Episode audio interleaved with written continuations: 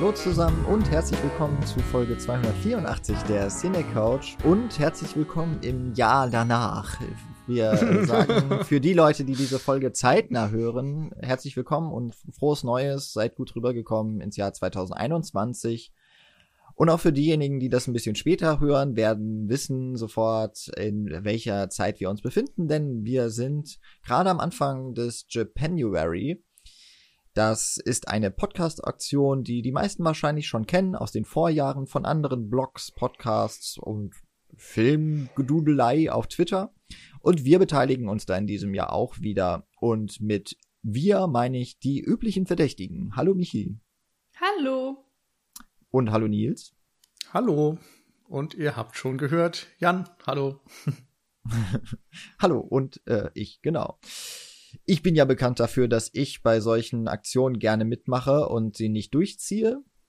Beim Japanuary geht's in aller Kürze darum, im Japan, dem Japan, im Japan, im Januar, im Januar dem japanischen Kino zu frönen. Ich weiß nicht, wahrscheinlich auch anderer Popkultur, wenn man darauf Lust hat ich glaube, das Ziel ist, mindestens acht oder acht Filme zu schauen. Natürlich geht auch immer mehr. Oder? Ich bin gerade auf der Seite. Acht steht jetzt bei. Aber wenn da acht steht, Denken, dann sind es acht. dann wird das bestimmt stimmen, oder? Ja. Ähm, das, äh, angeblich eine Glückszahl. Ja. Whatever. Ich bin ähm, in der japanischen Kultur nicht so vertraut, aber habe das jetzt auch gerade für dieses Jahr nochmal einmal mehr als Anlass genommen, als guten Vorsatz, dass ich mich mit der Kinokultur ein bisschen mehr auseinandersetze. Und nachdem wir vor allem ja das letzte Jahr damit beendet haben, auch ein bisschen geschuldet dadurch, dass uns Corona mit Kinoschließungen äh, viele Neustarts ja ein bisschen verhagelt hat und wir nicht nur den neuen Kram auf Netflix, Amazon und so weiter gucken wollten, haben wir ja sehr viel auch älteres geschaut. Gerade die 90er und 2000er Jahre waren zuletzt viel Thema. Und da wollte ich mal was Neueres gerne jetzt besprechen, bevor wir dann wieder wahrscheinlich in der nächsten Folge was zurückgehen werden in der Zeitgeschichte. Und sagen wir mal so, das ist immer ein Experiment, wenn man sich was Neues anguckt, was noch niemand von uns vorher gesehen hat. Und wir mhm. sind mal sehr gespannt, denn es ist zumindest nach dem ersten ähm, kurzen Erfahrungen, die wir ausgetauscht hatten, nachdem wir uns den Film angeschaut haben, ein Novum und ein, eine wirkliche Besonderheit. Das, das nehmen wir jetzt schon mal vorweg.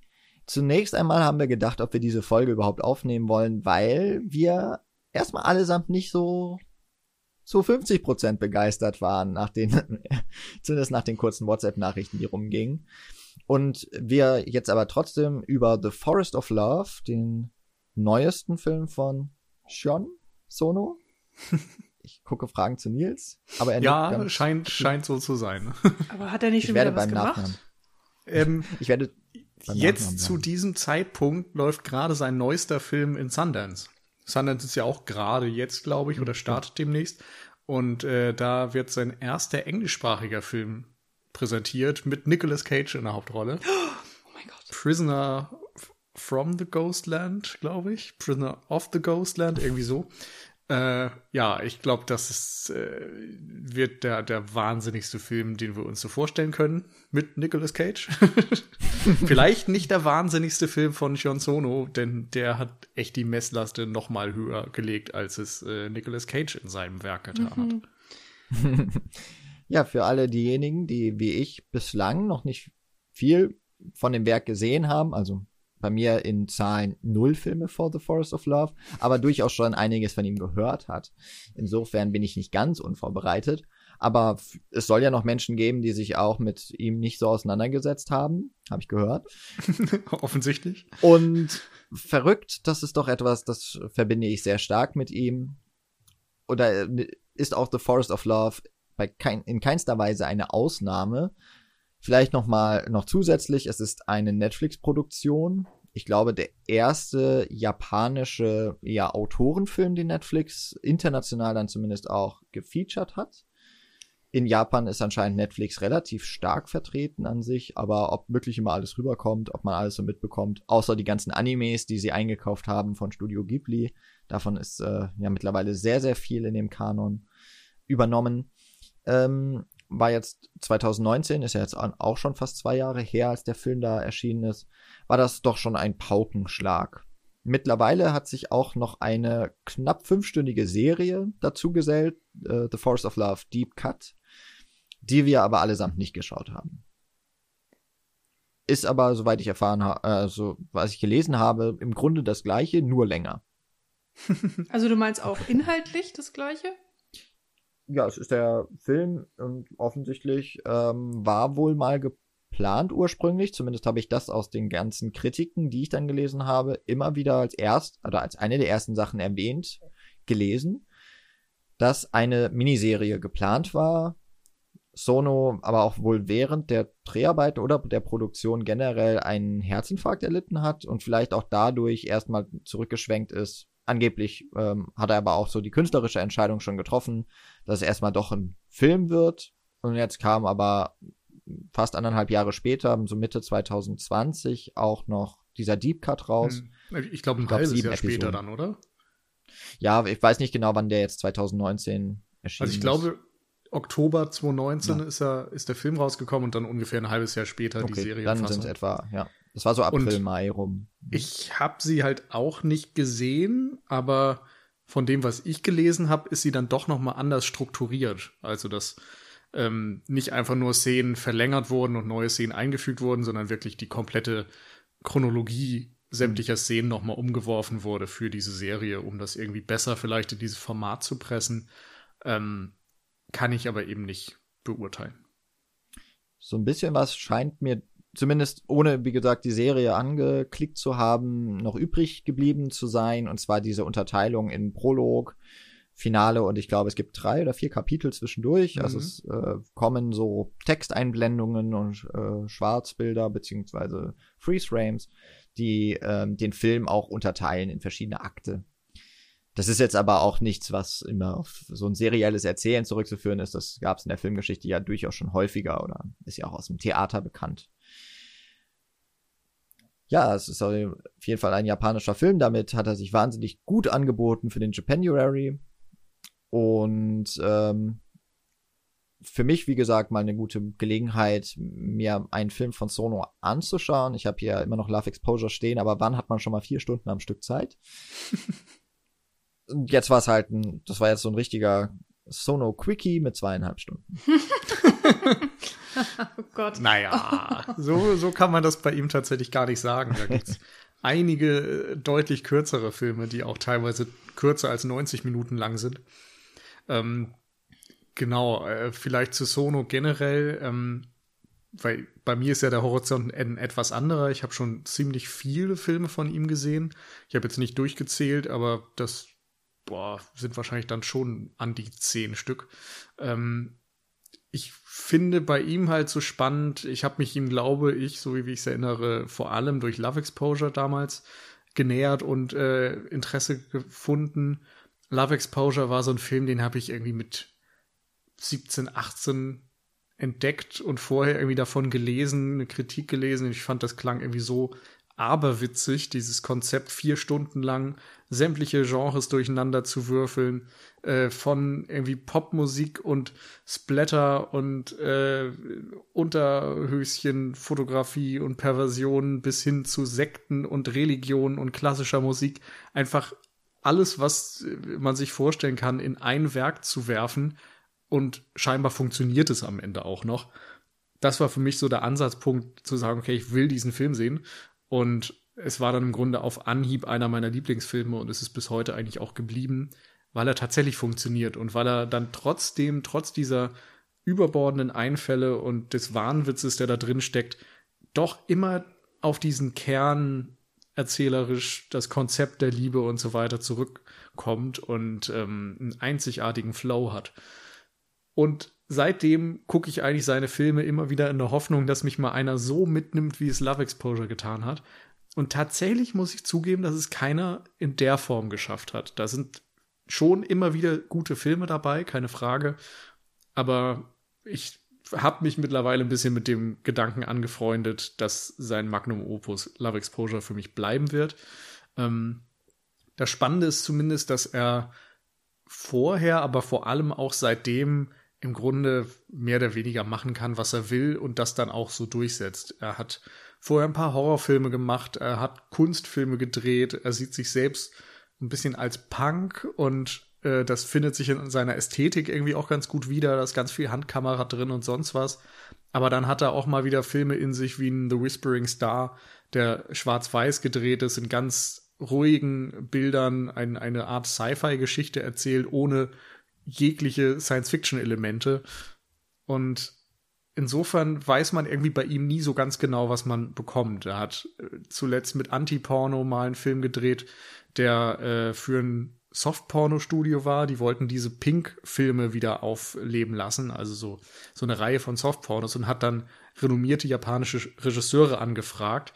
Und das, was er daraus gemacht hat, ist im Grunde ein Kunstfilm, ein Film im Film über eine Story, die sich dann irgendwann als fiktiven Filmdreh entpuppt und sowas, wo feministische Einflüsse drin sind, dann wieder irgendwelche Splatter-Horrorfilme zwischendurch gemacht. Es ist, es ist super schwierig, irgendwie seine Karriere zu greifen. Äh, Tokyo Tribe fällt mir noch ein, ein japanisches Hip-Hop-Gangster-Musical. Also, der Typ macht halt einfach irgendwie, was er will. Ich bin deswegen auch dann wieder sehr gespannt auf den neuen Film mit Nicolas Cage. Weil ich mir denke, vielleicht wird das der beste Film aller Zeiten. Aber ja, wahrscheinlich nicht. Die Hoffnung stirbt zuletzt. Ja, das, das Ding ist, ich wurde echt schon ein paar Mal enttäuscht. Ich weiß nicht, ob ich sagen kann, dass die Filme dann halt enttäuschend waren, aber zumindest waren sie es für mich. Und trotzdem habe ich irgendwie immer wieder so, eine, so, eine, so einen Hang dazu, mir das alles anzusehen, weil ich äh, mich dann doch nicht daran satt gesehen habe und immer noch die Hoffnung tatsächlich habe, ja, dass da in dem Wahnsinn irgendwie ein Rohdiamant liegt. Könntest du sagen oder beschreiben, wenn, wenn er eben jetzt diese, diese unfassbar unterschiedlichen Filme ja auch macht, dass er trotzdem so eine Handschrift hat oder so ein Thema oder irgendwas in der Art? Hm, also ja, würde ich schon sagen. Also mit wenigen Ausnahmen. Ich finde, The Whispering Star fällt da tatsächlich ein bisschen aus dem Rahmen. Der fühlt sich anders an. Aber ansonsten ist schon sehr typisch, dass er äh, mit Digitalkameras dreht, vor allem mit Handkameras. Ähm, alles immer sehr schnell. Er hat zwar extrem umfangreiche Drehbücher, aber im Grunde ähm, hat man das Gefühl, dass diese Punk-Ästhetik wirklich durchkommt, dass er einfach am, am Set kreativ ist, spontan ist, nicht genau weiß, wo er hin will und am Ende dann auch Stunden an Material hat, die er irgendwie zusammenwirft. Ich glaube, bei Love Exposure hieß es auch, dass der erste Cut irgendwie acht Stunden lang war oder so. Und dann hat er den irgendwie nochmal auf eine sechs Stunden Fassung, so eine Art Director's Cut runtergedrückt und musste den dann nochmal kürzen auf vier Stunden.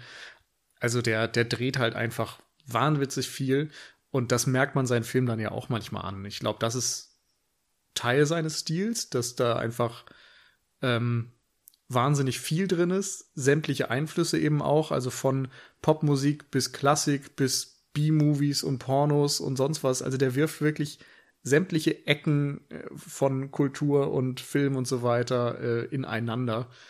Und das merkt man seinen Film oftmals an thematisch, ja, blickt er oftmals dann auch, wie es häufig ist, äh, hinter die Fassaden der japanischen Familie und der japanischen Kultur. Ähm, es geht oft um Extreme, um Emotionen, um Liebe, um Hass, um Gewalt, um also Perversion. Emotionen, meinst du? Ja, mhm. ja, genau. Alles ist immer sehr extrem bei ihm. Oder häufig zumindest.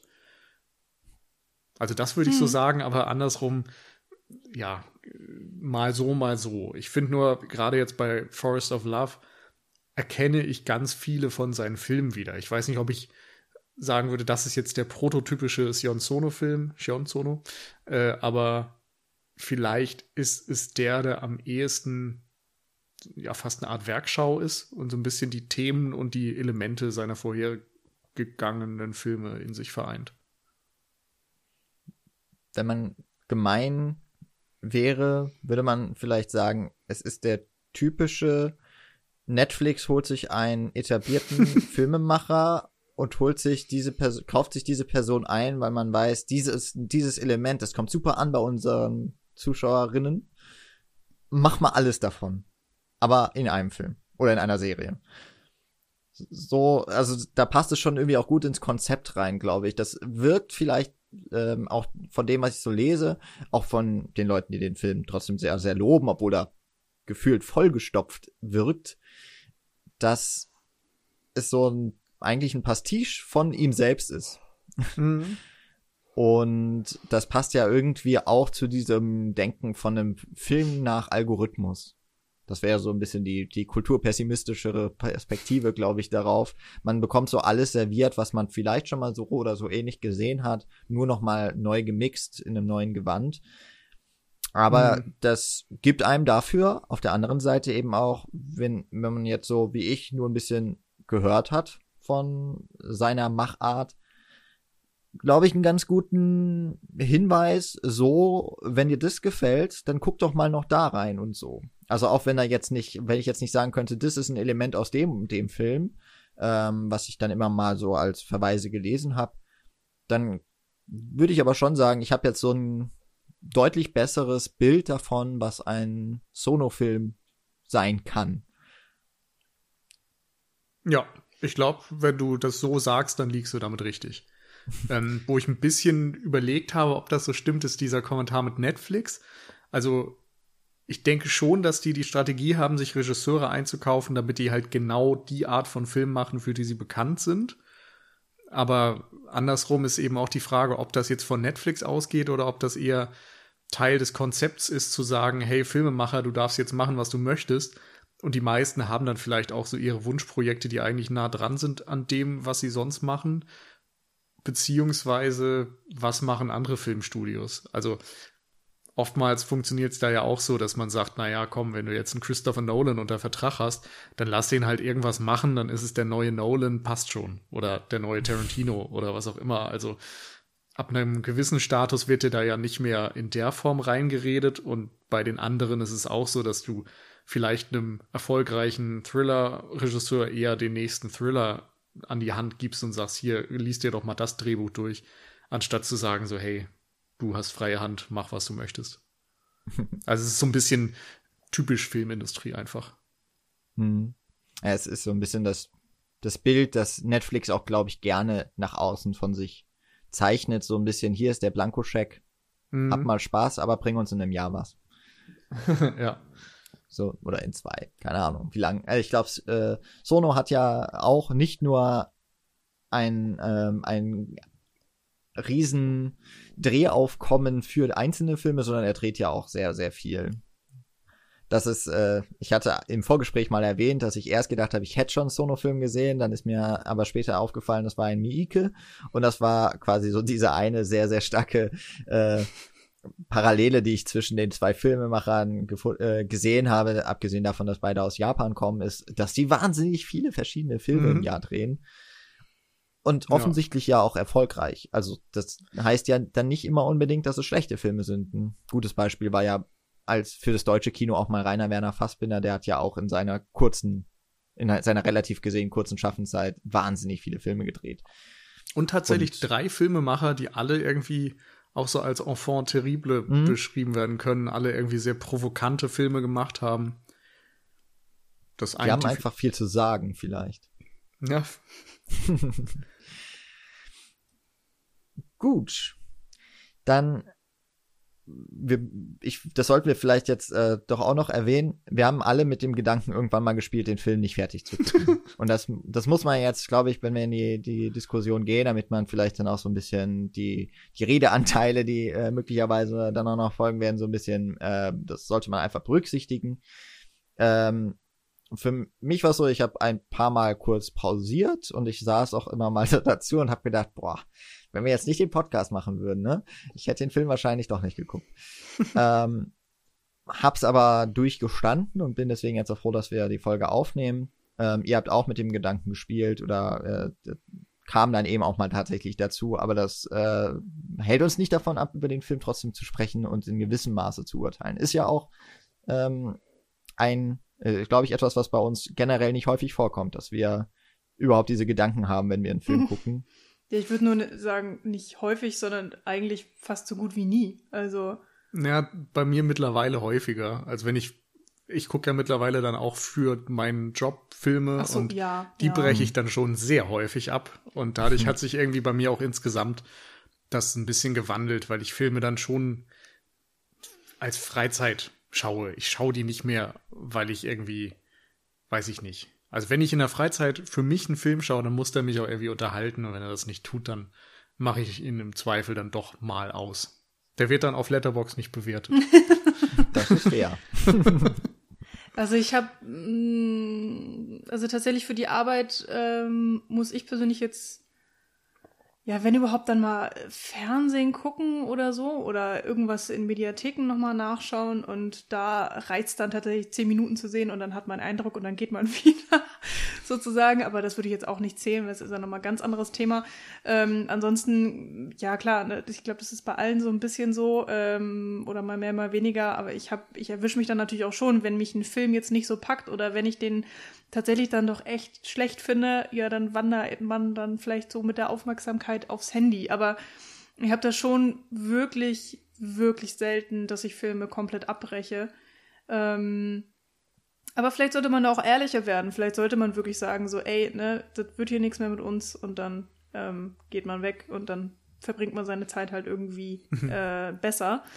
Problem ist natürlich, wenn man vorher gesagt hat, wir machen da einen Podcast drüber, Ja. dann sollte man schon Ja, wissen, wovon man spricht. Klar, hier, hier war das jetzt wirklich eine schwierige Situation. Ich muss dann tatsächlich auch äh, ganz ehrlich sagen, dass ich den Film nicht zu Ende geguckt habe. Ich, ich, ich konnte es auch einfach wirklich nicht. Ähm, ich war schon nach einer halben Stunde so, dass ich wirklich dachte, was zur Hölle gucke ich hier und, und dass ich, also ich fand es wirklich unerträglich zu schauen. Ähm, fällt mir auch schwer, äh, richtig zu formulieren, warum, aber ich denke mal, da, wir werden über bestimmte Sachen ja auch noch diskutieren. Ähm, und ähm, ich glaube, also ich kann es nicht genau sagen, aber so ungefähr ab der Hälfte des Films habe ich und es sind im, also es ist schon mehr als eine Stunde gewesen, muss man ja auch sagen. Also ich finde, ich habe gut durchgehalten. Bei Dafür, anderen ich Filmen halt- wärst du fertig gewesen. ja, ähm, der ist halt wie zweieinhalb Stunden, 2,40. Ich weiß gar nicht, wie lang der dann Ja. tatsächlich ist. Ähm, und dann habe ich nur noch so geskippt. Also ich habe dann wirklich immer, immer wenn eine schlimme Situation kam, habe ich, habe ich die überspult und habe geguckt, so okay, wird's irgendwann wieder normal? Wird's, kommt irgendwann, hört diese Gewalt und der ganze Kram, hört's irgendwann auf? Und ähm, das habe ich dann auch noch mal 20 Minuten durchgezogen, bis ich irgendwann gecheckt habe, ja okay, es hört einfach tatsächlich nicht auf. Und dann äh, war ich auch irgendwann einfach fertig mit den Nerven und ähm, habe dann sehr, sehr viel übersprungen, die letzten zwei Minuten gesehen und jetzt gerade im Vorgespräch auch erfahren, dass mir mindestens eine sehr große, wichtige Information dadurch jetzt auch fehlt, wodurch natürlich auch klar ist, dass ich jetzt hier bei der Podcast-Besprechung äh, nur zu einem sehr kleinen Teil vernünftig mitmachen kann. Ich ähm, sage jetzt auch nicht, dass ich mir ein finales Urteil über den Film gebildet habe.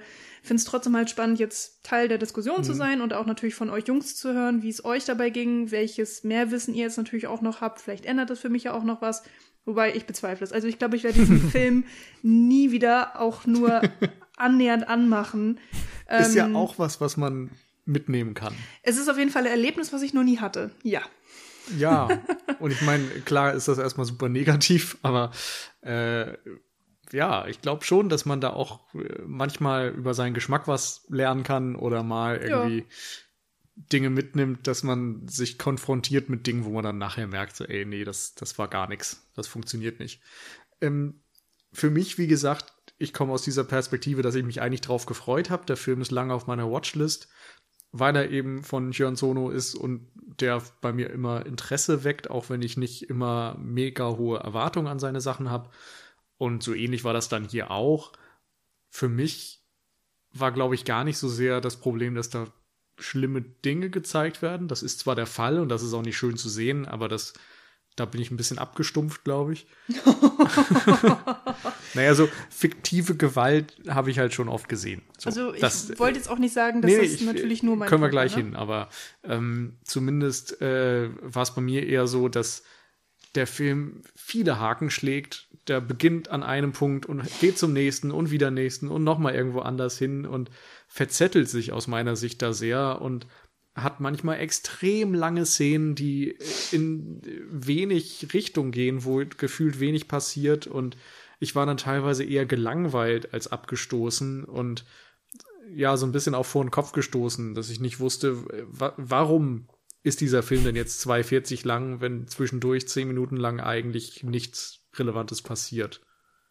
So, ich glaube, da hätte man mit einem guten Editor einiges straffen können und ja. einen besseren Film rauskriegen können. Mhm. Und da war ich halt immer wieder draußen und habe gemerkt, dass mein eigenes Interesse am Film nachlässt.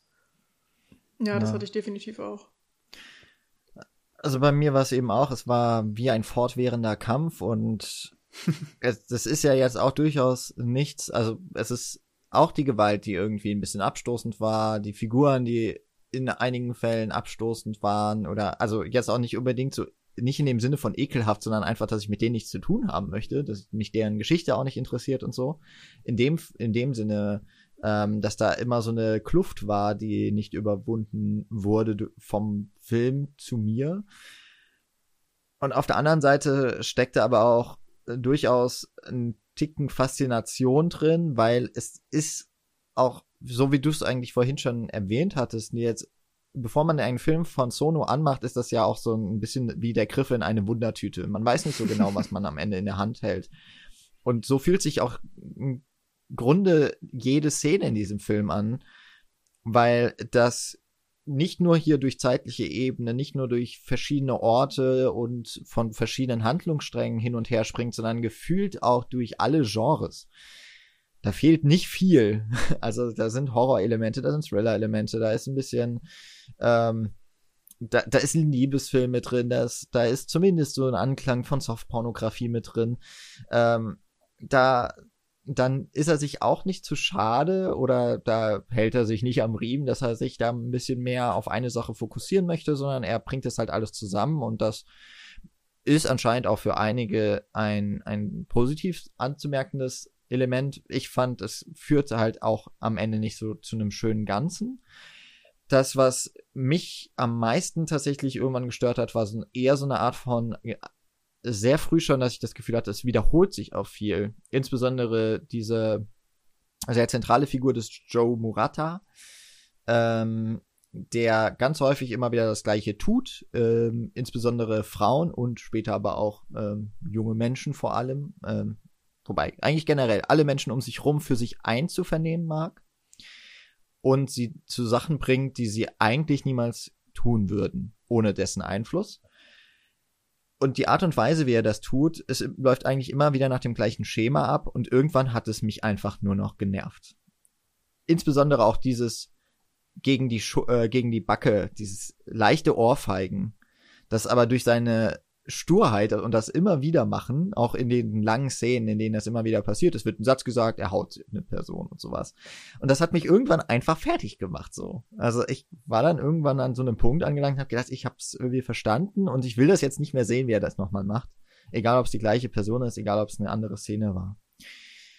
Aber eben auf der anderen Seite hat mich diese F Figur auch ein wenig fasziniert. Ich wollte irgendwie ein bisschen mehr wissen. Ich wollte vielleicht auch äh, am Ende sehen, wie diese Figur fertig gemacht wird. Und ähm, also mag sein, dass da auch dieser Gerechtigkeitssinn in mir aufgeflammt ist. Und man kann es, glaube ich, nicht verhehlen. Der Film ist einfach auch gut gemacht. Er sieht gut aus, der hat tolle Musik, die Darsteller spielen gut, er ist wahnsinnig ausgestattet, ähm, die Lichtsetzung, ist super. Die Szenen an sich können auch immer wieder überraschen. Es steckt auch viel drin, was objektiv gesehen gut ist. Und trotzdem, das ist eigentlich auch schon so ein bisschen das vorweggenommene Fazit bei mir. Ich würde den Film nie wieder sehen. Und gefühlt habe ich einen Hass. und ich weiß auch noch nicht so ganz genau, warum und ähm, wieso ich das für andere Filme vielleicht auch nicht habe, die ich in einigen Punkten sehr ähnlich finde aber vielleicht komme ich da auch noch so ein bisschen dahinter. Deswegen war, ist das jetzt für mich auch so ein bisschen eine Therapiesitzung, das mit euch drüber sprechen. Okay. Weil ich glaube, dass da irgendwas noch ist, was ich über in dieser Beziehung Film und ich äh, noch nicht ganz erfassen konnte und vielleicht kommt das noch ein bisschen mehr zusammen. Hm. Ja, ich bin da tatsächlich auch schon mittendrin. Ähm, weil in deiner Therapiesitzung. In meiner Therapiesitzung, weil ich, also bei mir muss ich sagen, ist der Film schon seit dem Schauen bis jetzt gewachsen. Vorher fand ich ihn wirklich nach dem Schauen direkt erstmal relativ schlecht. Ich muss sagen, ich habe den in, in zwei Episoden geguckt. Ich habe gestern Abend angefangen und heute Morgen dann so den Rest geguckt. Beim Frühstück. Ja, so, so in etwa. Nicht so der richtige Frühstücksfilm, aber irgendwie hatte ich das Gefühl, das passte für mich besser. Und äh, war dann in der Tat auch so. Irgendwie konnte ich den dann heute einigermaßen gut zum Abschluss bringen, so. Und äh, bin dann irgendwie direkt in den Denkmodus gegangen und habe nochmal eine Kritik gelesen und so. Und ähm, die Auseinandersetzung hat mal wieder mehr Spaß gemacht als der Film für mich. Und direkt nach dem Schauen war das eigentlich kein guter Film für mich. Und das ist für mich jetzt immer noch nicht in dem Sinne, aber er ist zumindest nicht mehr so äh, verschenkte Lebenszeit wie zu dem Zeitpunkt, wo man sich fragt, ob man ihn abbricht. Ist aber interessant, vielleicht ähm, war es deswegen ähm, als, als Serie konzipiert oder vielleicht sollte man eher die Serie gucken, damit man so ein Häppchen bekommt. Ja, vielleicht. Damit es erträglicher wird oder ja. damit man auch dann zwischendurch mal weiß ich nicht, wieder auf andere Gedanken kommt und zwischendurch mal die Sonne sieht und Eis ja. essen kann. Und Katzen streicheln und weiß ich nicht, Babys halten. Nicht, ja. Aber ja, wobei genau. ja das Konzept von den gerade Miniserien doch auf Netflix ist, dass man sie eigentlich am Stück gucken soll. Ne? ja. Also. Ja, wie auch immer. Das, ja, ich da, weiß auch da, nicht. Da kommen wir dann weit weg auf jeden Fall von dem ja. Film selbst, ja. wenn wir solche Fragen erörtern, auch wenn sie spannend sind. Dann kommen wir vielleicht mal zum Film so ganz grob die Handlung. Mhm. Ähm, es basiert ja auf wahren Begebenheiten. Es ist kaum zu glauben, wenn man diesen Film anmacht. Es wird auch immer wieder quasi intertextuell darauf, äh, nicht intertextuell, hypertextuell eigentlich darauf referen referenziert, weil es ja in, nicht innerhalb der Handlung äh, an sich ähm, ein Thema ist, sondern es gibt Einblendungen oder so quasi Untertitel, dass das hier äh, auf wahren Fällen aus den äh, Anfang 2000er Jahren, glaube ich, hauptsächlich ja, beruht. Also auf einen Serienmörder, dessen Taten auch so grausam waren, was ich jetzt nur ganz schnell überflogen habe, dass das japanische Fernsehen oder dass sich japanische Medien damit kaum auseinandergesetzt haben. Das genau. ist äh, aus heutiger Perspektive, wenn man ähm, Journalismus auch gerade so in den letzten Jahren vielleicht ähm, mit den etwas extremeren Medien, die auch vor allem im Internet ja sich besser verbreiten oder auch ähm, vielleicht mehr in den, ins Zentrum der Gesellschaft auch mal rücken, ist es kaum vorstellbar, dass Medien bei so einer Sensationsgeilheit, die irgendwie herrscht, dass die mal verzichten, sowas en Detail zu, zu äh, berichten. Ähm, aber da hast du dich ein bisschen mehr schon mit auseinandergesetzt, Nils. Mit, also nicht mit, naja, dem, ich nicht mit der Wikipedia-Artikel gelesen, also genau. ich habe mich drei Minuten mehr damit beschäftigt als ihr, aber es hat dann zumindest dafür ausgereicht, um zu wissen, dass viele der Dinge, die ähm, Murata hier in dem Film begeht, auf wahren Begebenheiten beruhen. Also sowohl diese psychische Folter, dieses ähm, diese, diese Manipulation, die er die ganze Zeit unternimmt und auch so Sachen wie die Elektroschocks, wie die Morde, wie das, äh, der Umgang mit den Leichenteilen und so weiter. Das sind schon Dinge, die sind alle so passiert. Er hat Familien ähm, wohl äh, bestochen und bedroht, damit sie ihm Geld geben und sich da als Con-Artist im Grunde bewegt und ähm, dann viele seiner Opfer am Ende gefoltert und umgebracht. Also insofern, der ganze Teil ist auch dann in vielen Einzelheiten korrekt, auch wenn der Film sich eben nicht wie ein Doku-Drama oder sowas in der Richtung anfühlt, absolut nicht. Und äh, so wie Jan eben sagte, vieles wurde gar nicht berichtet. Ich weiß auch nicht, wie viele Fakten zum heutigen Zeitpunkt bereitstehen oder wie frei Shion Sono dann letztendlich damit umgegangen ist. Da wollen wir auch gar nicht so sehr in die Tiefe gehen, denke ich, aber es ist dann doch wichtig zu wissen, dass dieser reale Fall eine, eine, eine gute, starke Interpretation ähm, Interpretationsgrundlage geboten hat, vielleicht für den Film. Hm. Ähm, genau, aber zur Story, ähm, also im Grunde geht es eben um diesen Murata. Der Film leitet auch ein mit einer Tafel, wo es um den Serienmörder oder Serienmorde geht und einen Fernsehbericht und endet auch damit. Das ist so ein bisschen die Klammer um den Film. Ähm, und der Film beginnt zwar nicht so richtig mit ihm, sondern mit einer anderen Geschichte, aber er ist schon hauptsächlich über ihn, würde ich sagen. Ähm, er wird halt eingeführt als jemand, der dieser Serienkiller sein könnte und ähm, wird dann eigentlich ähm, ja zu so einem Con-Artist, der eben versucht, sich in die Leben von zwei Gruppen reinzuarbeiten. Die eine Gruppe, das sind diese jungen Mädchen, mit denen der Film eigentlich so richtig erzählerisch beginnt, ähm, Mitsuko und Teiko, äh, die als Schülerinnen ein Romeo und Julia Produktion, ein Theaterstück auf die Beine stellen wollten und die das Mädchen, das Romeo spielen sollte, stirbt bei einem Autounfall, dann überlegen sie sich, das Leben zu nehmen, allesamt. Und die beiden sind aber letztendlich die beiden Überlebenden aus dieser Gruppe von Mädchen, die das äh, Theaterstück auf die Beine stellen wollten.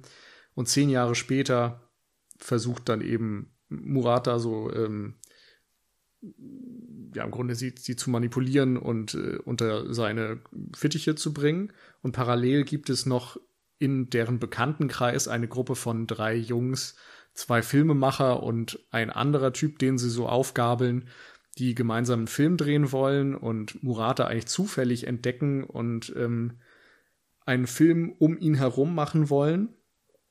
Und nachdem sie am Anfang eigentlich nur das Gefühl haben, dass er einen guten Hauptcharakter abgeben würde, übernimmt er dann immer mehr die Produktion und wird selbst zum Regisseur. Und ich habe in einer Kritik äh, gelesen äh, den Satz, he essentially becomes Charles Manson to both the girls and the filmmakers. Und das fand ich irgendwie sehr, sehr auf den Punkt. Hm. Brian Tellerico übrigens von RogerEbert.com. Können wir verlinken. Machen wir sehr gerne.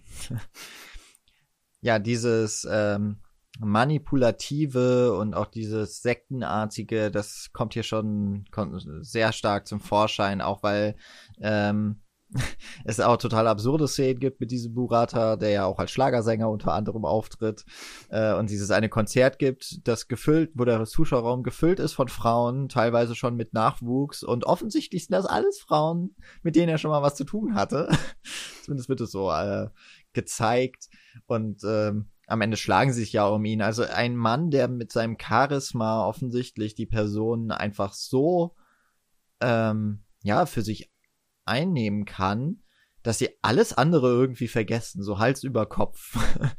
ähm, das wirkt sehr absurd, aber es passt halt auch in dieses Bild, gerade auch von so ähm, realen Vorbildern oder mm, ähnlich gelagerten ähm, Persönlichkeiten, wie ja zum Beispiel auch eben ein Charles Manson, der es ja auch geschafft hat, Menschen so zu manipulieren, dass sie eben quasi aufs Wort gehorcht haben und Dinge gemacht haben, die unwahrscheinlich, die, die, ähm, die man sich nicht vorstellen kann. Und so ein bisschen läuft das hier auch. Genau.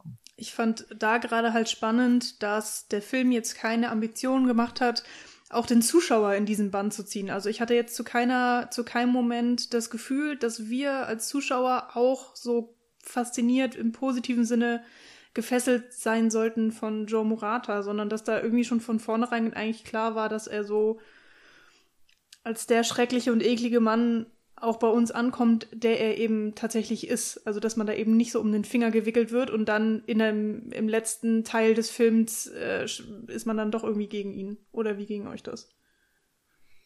Habe ich nicht drüber nachgedacht.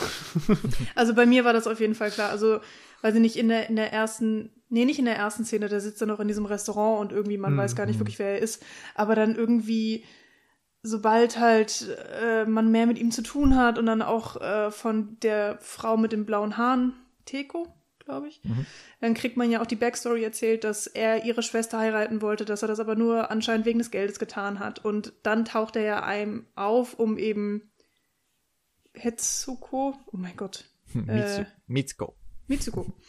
Äh, ihr will er dann diese 50 Yen schenken und sie dann eben so mit dem Finger wickeln. Und spätestens da taucht er dann ja äh, fast in jeder Szene auf und, und da war mir dann irgendwie schon sofort klar, dass ich den irgendwie richtig schlimm finde und einfach nur widerlich und äh, ich war froh um jede Szene, wo er eben nicht zu sehen war. Oh. Und das war dann tatsächlich für mich auch einer der ausschlaggebenden Punkte, wo ich irgendwann diesen Film nicht mehr sehen konnte, weil irgendwann war er in jeder Szene.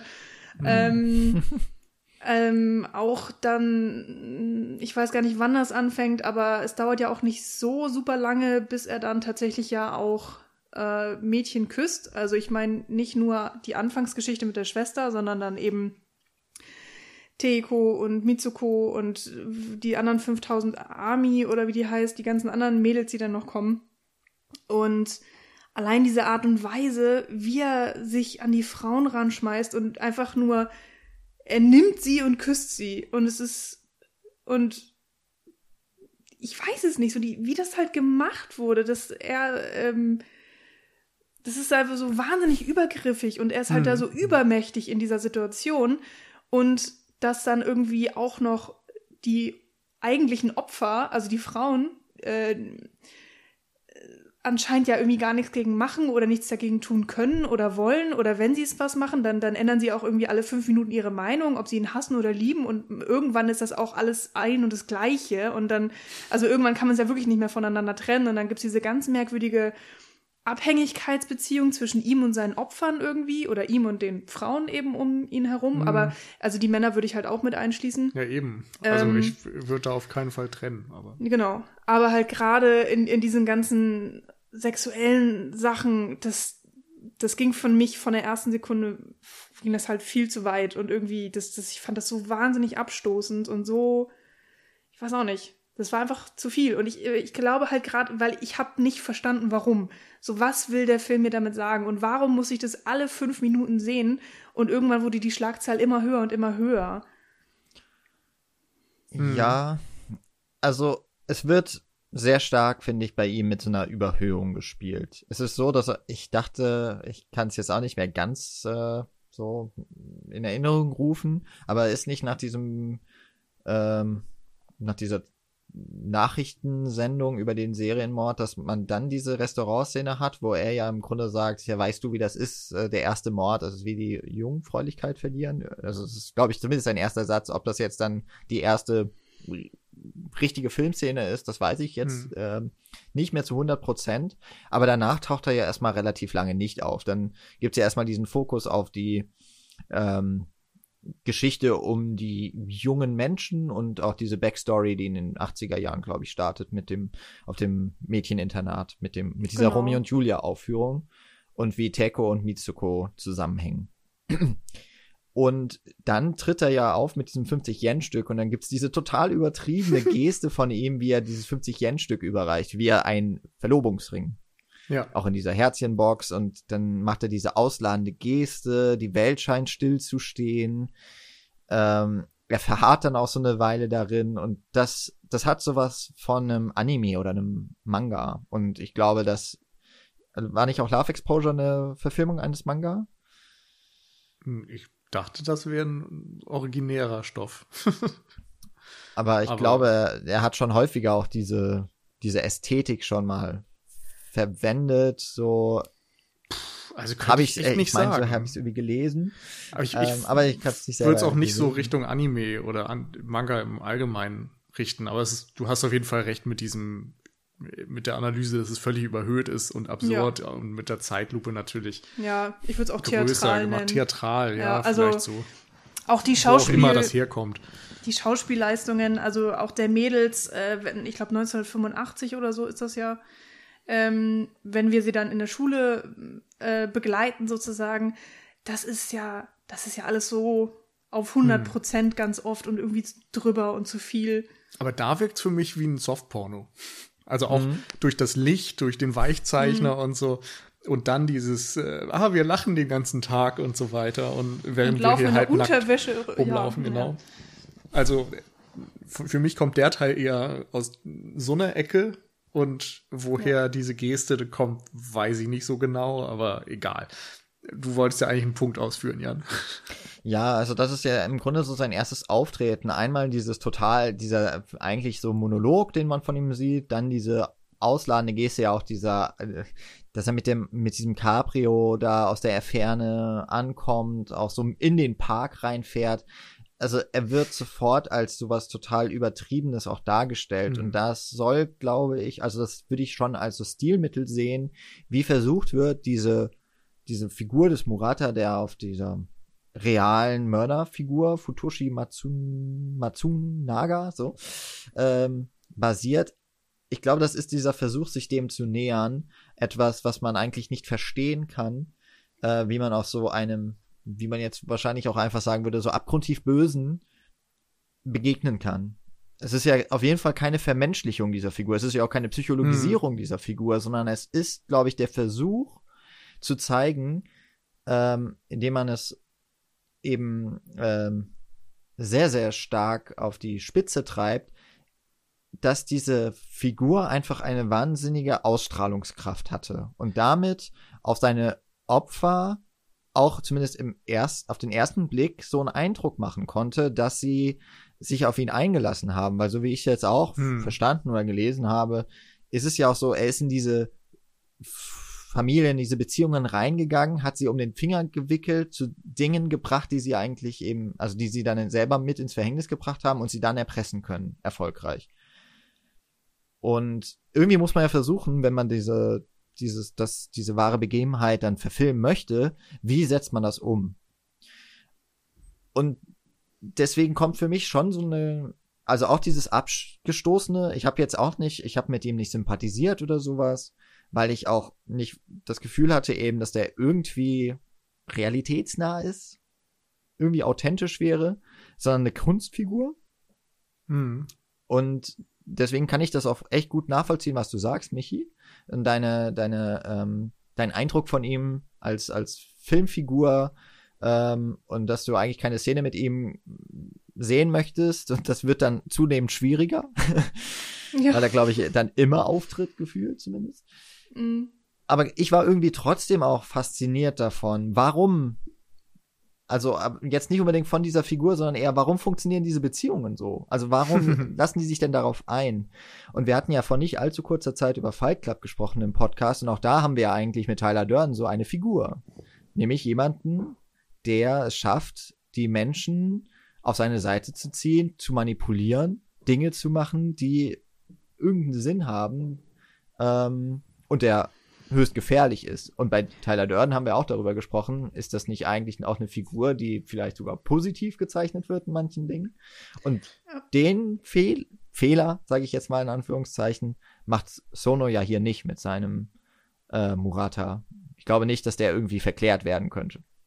Nee, ähm, aber ich finde, er ist halt eine total widersprüchliche Figur. Also ich finde, das Spannende ist, und ich habe mir diese Frage auch gestellt, warum fallen die Leute denn auf ihn rein? Und ähm, oder zwei Dinge. Das eine war halt diese Frage, das andere ist, ich habe noch nichts dazu gesagt, wie der auf mich gewirkt hat. Ähm, für mich ist er halt so spannend, weil er widersprüchlich ist, weil er teilweise sehr charismatisch wirkt. Ich finde in der ersten Szene, wo er auftaucht, wo er nur sagt, so hier ähm, jemanden umzubringen ist wie die Jungfräulichkeit zu verlieren, eine kleine Sache und so weiter.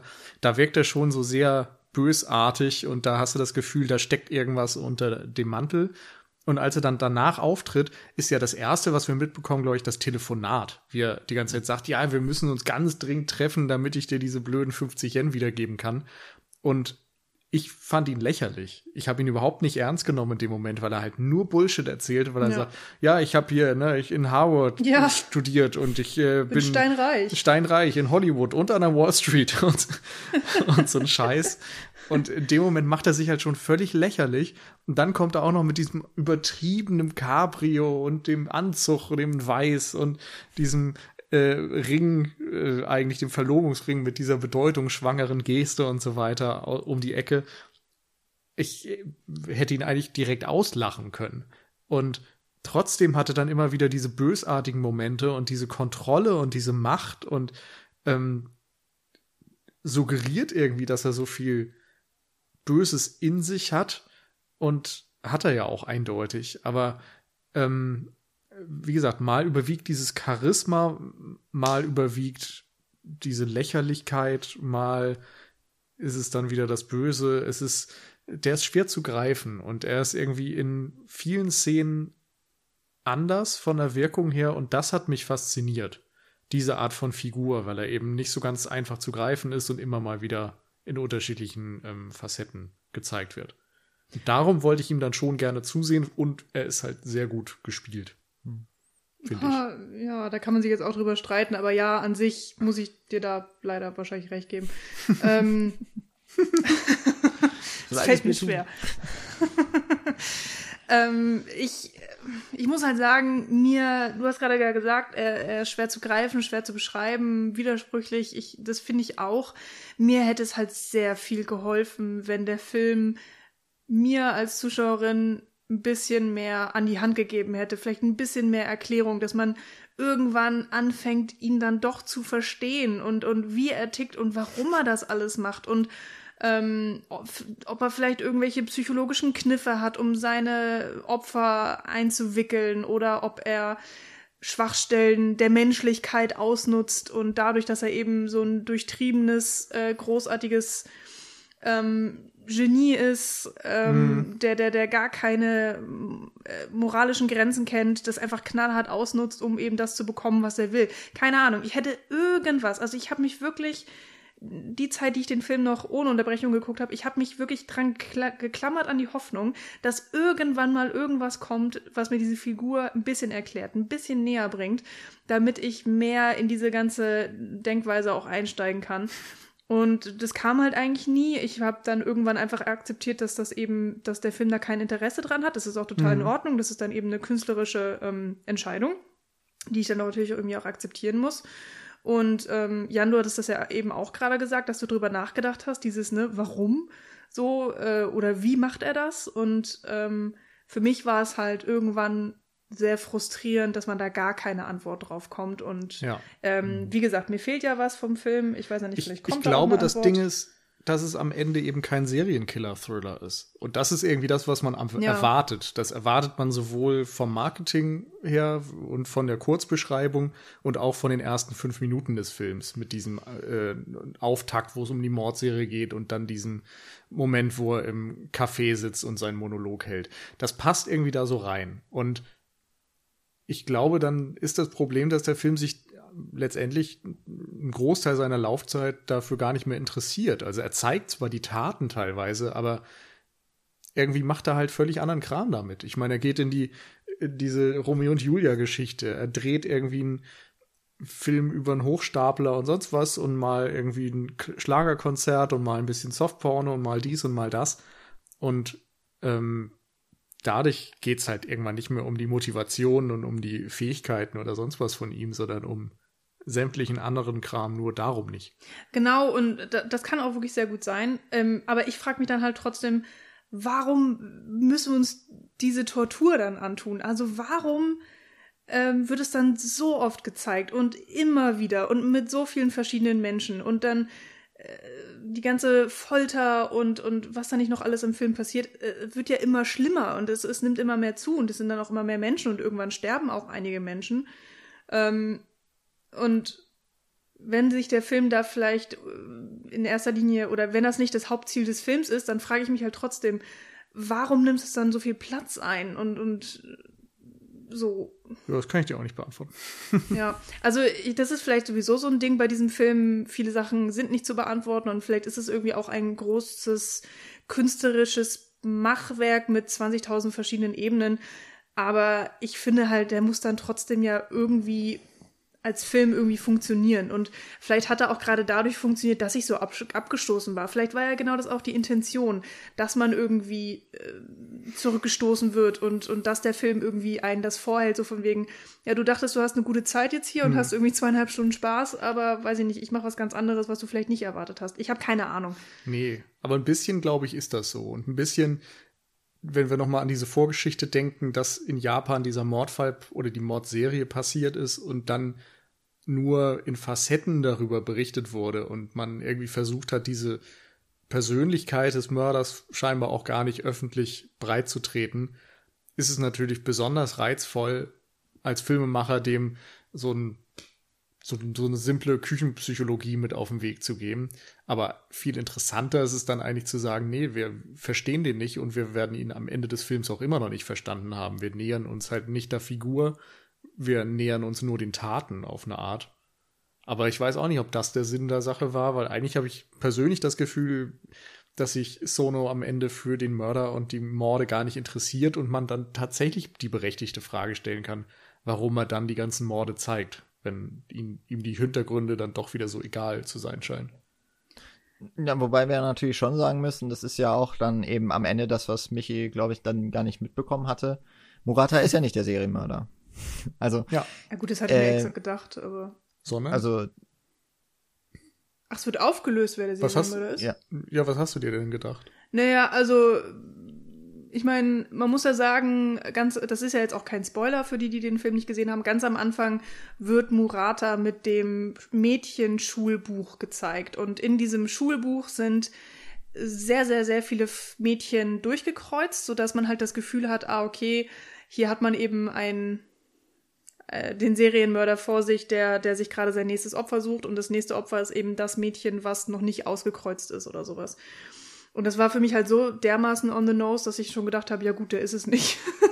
ich weiß nicht warum, aber ähm, er hatte ja auch nie die, das Bedürfnis, äh, ein Serienmörder zu sein, also im Sinne von ganz viele Leute umzubringen, sondern er wollte ja immer äh, ne, die Macht über Personen haben und sie an sich ziehen und eben mit ihnen machen, was er will. Und das kann er ja nicht, wenn sie tot sind. Und von daher dachte ich, also, Aber und wenn welche gestorben sind, dann ja auch nicht unbedingt durch seine Hand. Also nicht, nicht in erster mhm. Linie.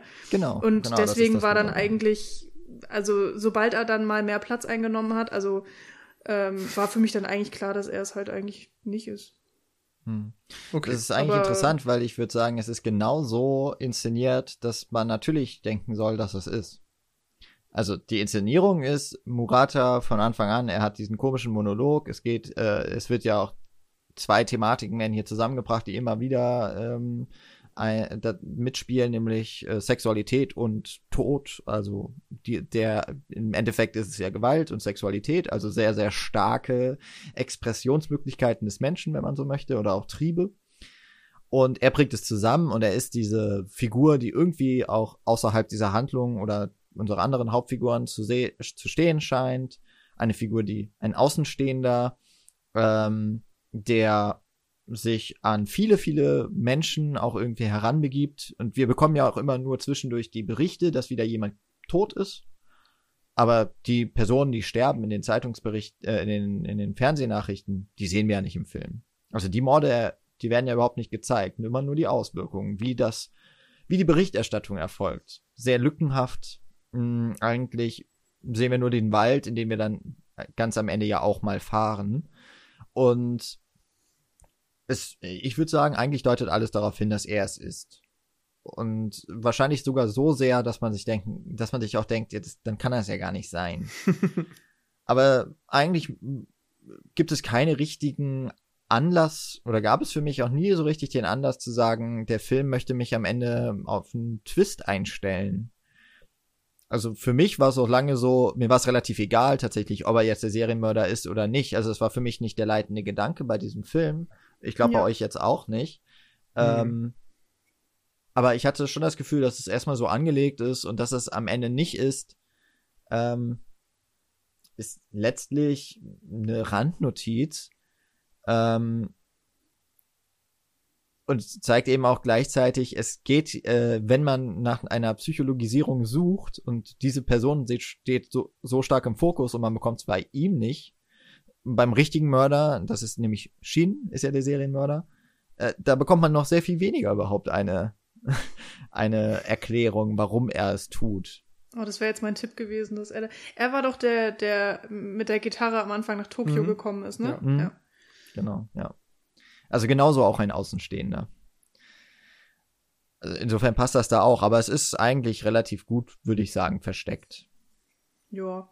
Aber es spielt ja dann eigentlich auch, einfach, auch keine große Rolle. werden dann halt einfach Informationen weggelassen. Ja, mhm. über den erfahren wir halt nichts. Ja. ja. Aber ich fand das sehr interessant, weil Nils hat ja auch gesagt, es ist ja eigentlich kein Serienmörder-Thriller, sondern, Nö. also es steckt da irgendwie mit drin, aber das ist ja überhaupt nicht, obwohl es die Basis für diesen Film bildet. Darum geht es im Endeffekt gar nicht. Das ist ja auch eine, eine sehr interessante Herangehensweise. Es gibt ja eben auch von David Fincher, ähm, der Zodiac, äh, den Film über den Zodiac Killer. Und da geht es ja auch nicht um den Mörder an sich, da geht es um diese jahrzehntelange Jagd. Es geht eher darum, was macht das eigentlich mit diesen Menschen? Also was, was für Menschen sind das eigentlich, die da hinterherjagen? Ist ja eigentlich ein ähnlicher Ansatz zu sagen, ich nehme mir sowas, aber ich erzähle daraus eine andere Geschichte. Hm. Und ähm, hier, ja, was ist es letztlich? Es ist ziemlich viel, was dann irgendwie so hm. währenddessen läuft. Und die am ehesten noch zu sagen, es gibt eine Art von Motiv für Murata, ist, dass er irgendwann mal quasi erklärt, ähm, das ist halt eine sadomasochistische Beziehung, die er eingeht mit seinen Frauen und auch vielleicht auch mit den Männern. Ihm gefällt es halt, Menschen weh zu tun und die anderen äh, haben Spaß daran, dass sie Schmerzen spüren. Aber das ist halt so ein Punkt, den ich nie verstanden habe, weil, also ich muss auch sagen, Sadomasochismus ist mir persönlich sehr fern. Also ich verstehe irgendwie das Konzept und vor allen Dingen geht es da ja darum, dass beide dem zusagen. Mhm. Und hier im Film hatte ich nie das Gefühl, dass irgendeiner der anderen Menschen um Murata herum das großartig freiwillig oder proaktiv irgendwie eingeht, sondern dass es immer zu 100% von ihm ausgeht. Er sagt so, oh ja, du machst das jetzt, dem ist so und das Gegenüber hat dann irgendwie keine Wahl mehr. Aber das Problem ist eben auch, dass deswegen ist meine Einschätzung wahrscheinlich dann auch ein bisschen lückenhaft oder schwierig, weil mhm. Äh, so das Gegenüber, also die Opfer oder ja, die Menschen um ihn rum, ähm, die tun irgendwie ja fast nie irgendwas dagegen. Also die, die ergeben sich so zu 100 Prozent und dann sind sie in der Situation, in der Murata sie gebracht hat und dann, also sie kämpfen ja nicht großartig dagegen an. Ja, nee, aber du, du, du behauptest ja auch, dass die nicht dem einigermaßen zustimmen. Ich weiß nicht, woran du das festmachst. Weil aus meiner Sicht gibt es da schon diverse Momente, wo klar wird, naja, vielleicht ist es so eine Hassliebe, aber irgendwie fügen sie sich dann doch oftmals bewusst. Also klar, manchmal ist das irgendwie so ein psychologischer Zwang, mal ist es irgendwie dieses Ding, was er bei Mitskos Eltern anwendet, dass die unbedingt ihr Gesicht wahren wollen und er äh, droht halt damit, irgendwelche Dinge zu erzählen und darum äh, machen sie dann halt, was er will. Aber die Frauen, also Mitsuko und, und äh, Teiko, Teiko. vorher, ähm, die entscheiden sich doch bewusst, mit ihm zu schlafen und zeigen dann auch noch die Male irgendwie und sagen, naja, ist halt irgendwie doof, aber wollte ich ja irgendwie so. Oder? Also es ist zumindest nicht so, weiß ich nicht. Ja, es ist also nicht die, die eindeutig. Sind, genau, es ist nicht eindeutig. Ich finde es halt schon, wie es im Film irgendwie dargestellt wird, ich finde es halt extrem fragwürdig. Und gerade okay. auch in der absoluten Häufung ähm, hm. Weiß ich nicht. Das Ding ist auch, wir müssen dann noch mal ganz zum Ende, da ist nämlich noch ein Twist drin. Äh, da geht es darum, dass Mitsuko dann noch mal so einen fünfminütigen Monolog bekommt und eigentlich aufrollt, dass sie will, dass jeder dieser Menschen stirbt. Alle sollen sterben. Sie findet alle furchtbar. Sie hasst alle.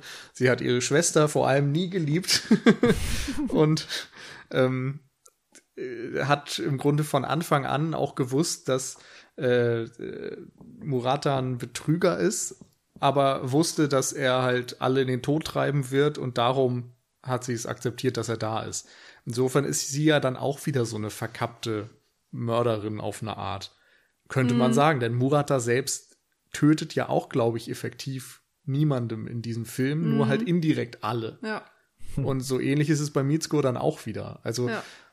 da sind dann wieder so gewisse Gewaltdinge drin, während man von einem ähm, Shin annimmt, dass er irgendwie nichts macht, weil es ist ja irgendwie so der, der schüchterne Verlierertyp, der irgendwie weder seine Jungfräulichkeit verloren hat, noch jemanden umgebracht hat. Das ist ja am Anfang die Dichotomie, die da aufgemacht wird. Und hier äh, ist er dann als Twist derjenige, der tatsächlich alle umbringt. Finde ich irgendwie so als Gedankenexperiment ganz spannend am Ende führt es mich dann trotzdem wieder zu der Frage, warum ich deswegen jetzt eine Stunde lang äh, widerwärtige Morde und Folter sehen musste für diese Erkenntnis. Aber ich finde grundsätzlich diese Idee, die dahinter steckt, interessant. Hm. Dann würde ich mal zu einem der Themen kommen, die wir ähm, auch so in den Fokus oder als einen der wichtigen Themen noch mit rein ähm, nehmen wollten in dieses Gespräch. Und das ist, wir haben schon erwähnt, es gibt so eine kleine Crew. Äh, dazu zählt dann auch eben Shin, Goto und wie heißt der? Blonde? Jay. Jay, ah, ja. ne? Der mit genau. Hut. Ähm, mhm. Dieses Trio möchte Filme drehen. Und sie finden dann in dieser Figur von Joe Murata den perfekten Protagonisten für ihren Film. Äh, der Typ, der alle Frauen irgendwie ähm, kriegt, aber auch irgendwie ziemlich sicher der Serienmörder ist. Und Shin ist dann ja auch derjenige, der ganz schnell äh, erpicht darauf ist, dass er die Hauptrolle spielen darf. Also er möchte auch in diese Rolle schlüpfen. Ist ja dann auch so dieser doppelte Boden. Und dann ist irgendwie immer so ab etwa einer halben Stunde auch dieses Filmen mit einer Videokamera ist dann auch Bestandteil dieser Handlung. Und dann ergibt sich dieser Film im Film, ähm, wo man dann auch gerade mit diesem Sadomasochismus so ein bisschen die, die böse Frage stellen darf, weil sich ja dann Murata mehr und mehr in die Rolle des Regisseurs drängt und alle so unterjocht. Ist das ein Kommentar? Ist so Sono eigentlich auch? Oder sieht Sono so eigentlich das Filme schaffen? Sieht er das Filme machen so, dass ähm, das alles doch eigentlich auch eine sadomasochistische Beziehung ist zwischen einer Person, die hat die Macht, der Regisseur, und den anderen, der Crew, die Schauspieler, die sich dem fügen müssen. Genau. Und vor allem Gerade nach sowas wie macht MeToo eigentlich übrigens. nichts. der, der Regisseur macht nichts, alle anderen machen Dinge. Er bringt sie nur dazu, dass sie das halt tatsächlich tun. Mhm. Ich hatte das Gefühl, das ist vielleicht dann so ein Kommentar von wegen, das ist so die, die das Worst-Case-Szenario oder vielleicht die, die hässlichste Seite vom Filmemachen, dass wenn du halt an so jemanden gerätst, dass dann halt das, was du eigentlich am allermeisten liebst, weil das ist ja dann eigentlich auch so Jay, der ja halt sagt, er hat diese wahnsinnige brennende Leidenschaft fürs Kino und es ist so sein Ein und alles und er verbringt jede freie Minute seines Seins und Denkens ähm, damit über Filme nachzudenken oder eben auch Filme zu machen, kreativ sich auszuleben und ähm, der gerät eben an diesen Murata und das ist dann so das Schönste in seinem Leben wird dann zum Allerschlimmsten. Hm. Ja, ich weiß nicht. Ähm, für mich ist Jay eigentlich Sion Sono. Ähm, der hat ja auch immer einen Hut auf. Und Jon Sono hat auch immer einen Hut auf. Also Mhm. es, ist, es, es passt irgendwie so als dieser, und er redet dann noch vom Pia Filmfestival, wo er Mhm. unbedingt hin will und so weiter. Und das ist tatsächlich auch der Karriereweg, den Jon Sono gegangen ist. Also da sind schon so ein paar autobiografische Dinge drin, wo man erkennt, dass das eine Stellvertreterfigur sein könnte. Und insofern sehe ich halt, ich glaube, irgendwo ist noch ein Satz drin nach dem Motto, äh, man kann, man macht Filme, um äh, Dinge zu erleben, so kriminelle Dinge auf legale Art und Weise erleben oder machen zu können. Und das passt da irgendwie auch gut rein, weil er, glaube ich, schon eben interessiert ist an Gewalt und Sex und so weiter und sich selbst dann auch immer gern als äh, pervers dargestellt hat oder sowas oder damit kokettiert hat zumindest. Und das passt irgendwie, dass er dann sagt, naja, das ist irgendwie mein Weg, diese Dinge aufzuarbeiten oder vielleicht auch mit diesem Teil meiner Persönlichkeit irgendwie umzugehen, dass ich das irgendwie innerhalb von Filmen als Ventil verarbeiten kann. Und jetzt irgendeine aus Luft gegriffene Interpretation wäre, dass dann Murata irgendwie auch ein Teil von ihm ist, der dann irgendwie so die, die böse Seite, wie auch immer, das, das Es symbolisiert, was da dann äh, das Ganze ähm, schlimm macht oder das Ganze auf die Realität überträgt. Und äh, dass es dann halt besser ist, wenn du einen Jay hast, der das dann nur im, auf Filmebene macht. Mhm. Weiß ich nicht. Auf jeden Fall finde ich auch, da sind interessante Gedankenexperimente oder Gedankenspiele drin. Es gibt ja auch diesen Satz, ich glaube, er wird erst von Jay gesagt und später wird es zu so einer Art von Mantra oder vielleicht sogar auch in, in ja im Grunde Motivation für alles tun und auch eine Rechtfertigung dann von von Murata, dass er sagt, Film ist Realität. Mhm. Ja, also Film ist Leben oder sowas. So, so in etwa. Ja, Kino Ähm, ist Leben. Genau. Ähm, wo sie dann ja auch, sie klauen dann ein Auto, sie verprügeln Menschen am Ende, ähm, oder es geht, es wird ja dann auch immer extremer bis hin zum Mord vor der Kamera mit der, ähm, mit der Strangulierung von Jay. Strangulierung, Strangulation, was auch immer. der ja sogar auch direkt davor gesagt hat, es wäre die größte Irre, wenn er für nee, in seinem Film, nee, im Film sterben würde. Und ich glaube, Genau. er hat es nicht ganz so wortwörtlich Hm. gemeint, aber ja, Ja, das war genau. dann abzusehen. ja, und im, im echten Leben hat dieser reale Mörder für sein Leben Leute ausgenommen finanziell. Und hier Mhm. nimmt er halt Leute aus, damit der Film weitergedreht werden kann. Ist Genau. auch wieder eine kleine Doppelung. also äh, quasi diese Realitäten verschwimmen. Und das ist ja im Grunde, das ist ja keine neue äh, Medienkritik. dass man ja auch quasi von der anderen Seite kommt und sagt, durch die Rezeption von Filmen zum Beispiel, von ne, gewalttätigen äh, Medien, ob das jetzt Filme, ob das Videospiele sind oder durch das Hören von ähm, Rap-Songs mit äh, vielen, vielen bösen Wörtern drin, dass diese Medienrezeption ja auch den Rezipienten ändert. Das gibt's ja immer wieder, ist ja auch ein Grund dafür, warum es sowas wie Jugendschutz gibt. Sicherlich äh, auch in einigen äh, Zeilen ist das gerechtfertigt, weil man eben eine gewisse Art von Kompetenz erwerben muss, um mit solchen Sachen umzugehen. Aber im Grunde wird's hier dann andersrum ja formuliert, nämlich wir machen schon einen Film, der ist wie die Realität und nicht, wir gucken einen Film und wir schließen daraus auf die Realität oder übernehmen etwas. Vielleicht ist das auch so eine Art äh, überzogene Kritik an eben jener Medienkritik. Ich könnte mir gut vorstellen, dass Sono sich auch in Japan dem häufiger mal entgegengesetzt sieht, weil er Filme macht, ähm, die eben auch in die Bereiche der Pornografie gehen, die sehr gewalttätig sind, sehr brutal, äh, vielleicht auch mal gesellschaftlich anecken, dass, ähm, dass so dieses, diesen Spiegel vorhalten und zu sagen, ja, guck mal, ähm, so wäre das, wenn das stimmt, was ihr sagt. Ja, also so würden dann, äh, würden dann die Filmschaffenden, würden Künstler umgehen. Das könnte ich mir schon vorstellen, dass das so eine mh, hm, Persiflage oder eine Satire davon sein soll. Also quasi auch ein Metakommentar. Hm, ja. Aber ist reine Spekulation, ist eher eine Interpretation. Ja. Ja, ich, mir fällt es auch immer schwer am Ende des Tages zu sagen, was da jetzt die Aussage ist, weil irgendwie gefühlt doch wieder so viele unterschiedliche Sachen drin stecken und so viele Fragmente und äh, überbordende Ideen, dass es schwerfällt, das so runter zu kondensieren auf irgendwas. Ähm, hm. Mir fällt nur auf, dass es eben sehr viele Elemente gibt, die speziell Sean Sono auch in seinen anderen Filmen schon in der einen oder anderen Art aufgegriffen hat. Ähm, zum Beispiel in Why Don't You Play in Hell hat er im Grunde auch schon dieses Film im Filmmotiv. Da gibt es auch eine Gru Gruppe von äh, Freunden, die unbedingt einen Film drehen wollen und am Ende gibt's ein riesiges Massaker äh, mit Mafiosi und die, die hauen sich da alle mit Katanas irgendwie die Rübe ein und laufen halt über dieses blutgetränkte Set mit einer Kamera, um das alles ja äh, einfangen zu können. Ähm, dann hat er in Anti-Porno eben auch wieder diesen Film im Film, wo erst im Verlauf der Handlung klar wird, dass es ein Film im Film ist und ich meine, die Moral am Ende so ein bisschen ist, dass ähm, es nicht richtig ist, dass immer ein Mann entscheiden kann, was die Frauen tun müssen und so ein bisschen äh, ja im Grunde das übertragen wird auf ein Regisseur hat halt die Macht und viel zu selten können äh, sich die Frauen in diesen männlich geprägten Filmen ausleben oder selbst entscheiden, was sie tun oder so, sondern sind halt dran gebunden, was der Regisseur dann im Zweifel will.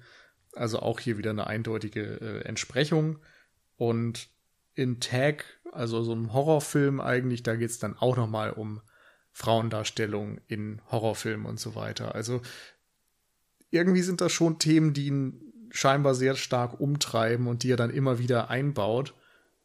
Und irgendwie finde ich spannend, dass er das dann hier wieder macht und irgendwie weiß ich auch nicht, ob das so eine gute Idee war, weil der Film durch diesen ganzen Serienmörder-Ansatz und durch die Brutalität und Folter und dann noch das Romeo und Julia-Ding einfach so viel anderen Kram damit drin hat, dass es hier irgendwie nicht so einfach ist, so einen, so einen roten Faden draus zu ziehen. Ich habe ja gesagt, Love Exposure ist für mich halt hervorragend, aber da habe ich auch das Gefühl, dass auch wenn der genauso lang oder noch viel länger ist und, und genauso viele Ideen ineinander schmeißt, dass sich das ein bisschen besser auf so einen thematischen roten Faden runterbrechen lässt.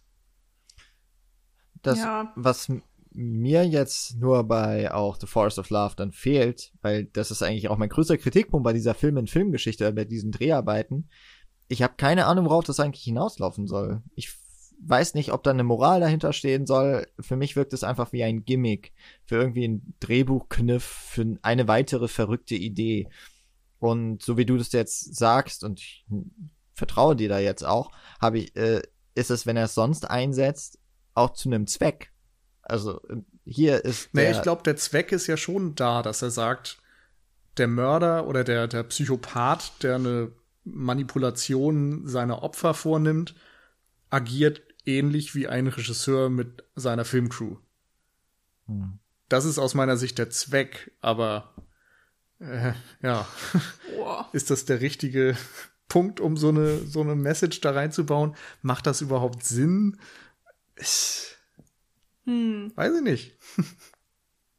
Schwierig, ja.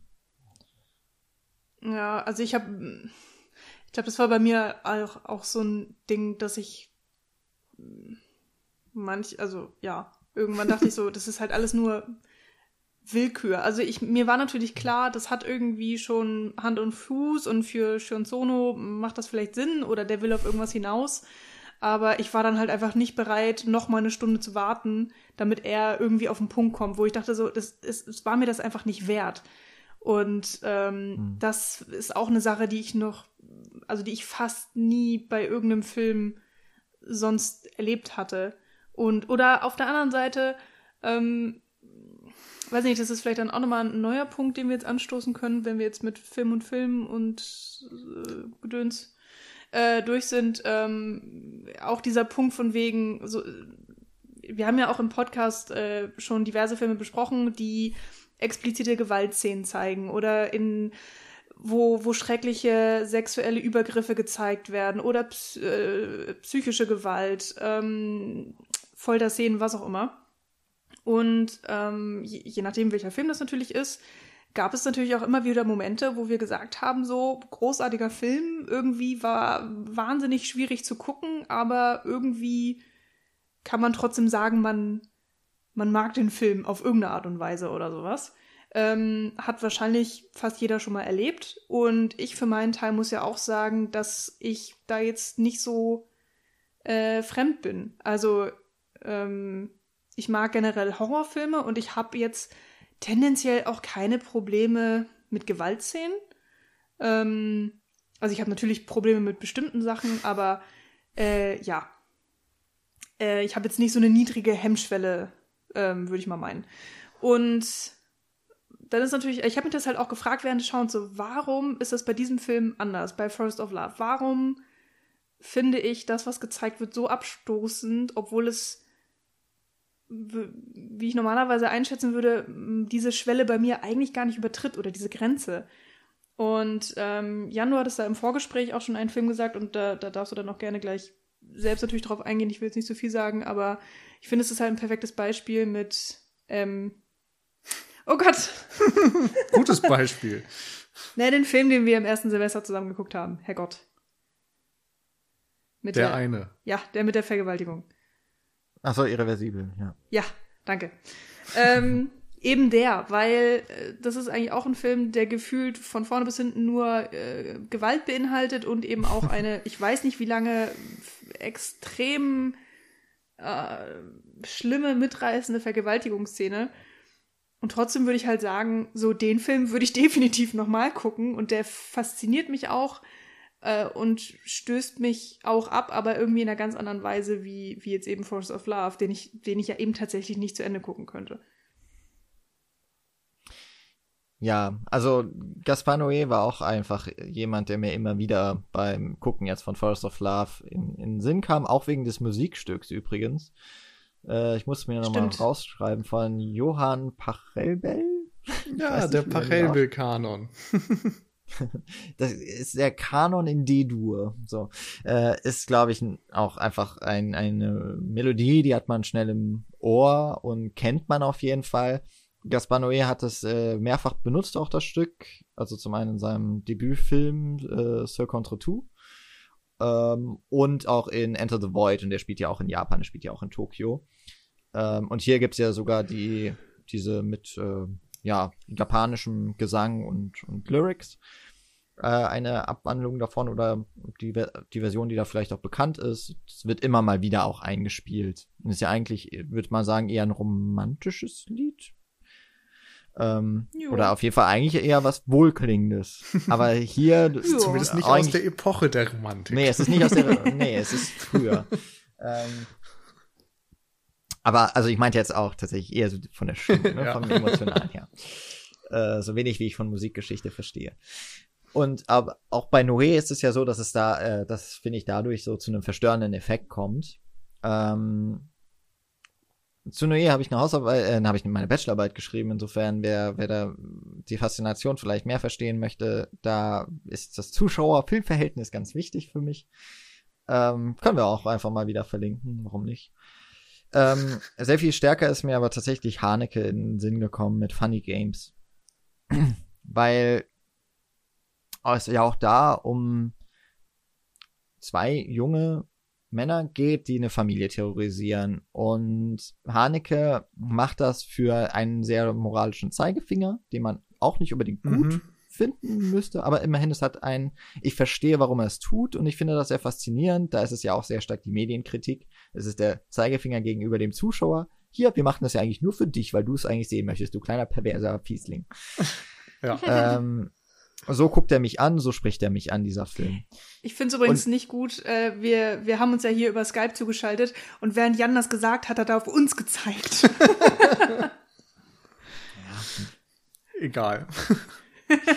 ähm, und ich habe in dieser Figur vom Murata ganz häufig auch diese, diese, diese Facetten gesehen, aber ich hatte irgendwie nicht das Gefühl, dass dahinter auch noch mehr steckt.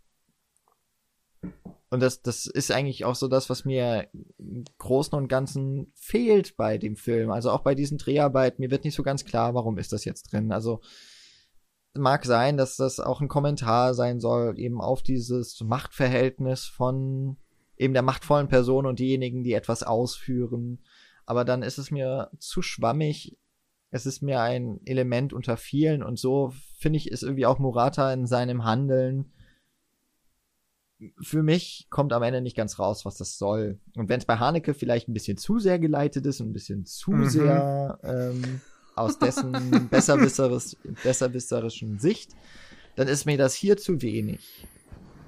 Ja, würde ja. ich auch sagen. Also da stimme ich zu, aber ich finde Haneke ansonsten ist tatsächlich ein, also ein schwieriger Vergleich, weil ich Funny Games tatsächlich als ziemlichen Quatsch erachte dann doch. Also so gut wie der teilweise filmisch gemacht ist und handwerklich und überhaupt, ähm, dieser erhobene Zeigefinger, den kann ich da halt echt nicht ab, vor allem weil weil er im Grunde ja für sich in Anspruch nimmt zu wissen, wie der Zuschauer tickt und warum er diese Filme schaut und sich dann selbst irgendwie so komplett aus der Gleichung nimmt, so, ja, warum drehst du dann so einen Film? Warum machst du hier irgendwie so eine Pseudo-Aufklärung und dieses, ich gebe euch ja nur die Gewalt, die ihr sehen wollt. Ich will sie ja gar nicht zeigen. Ich bin böse, äh, ich bin gut, ihr seid böse.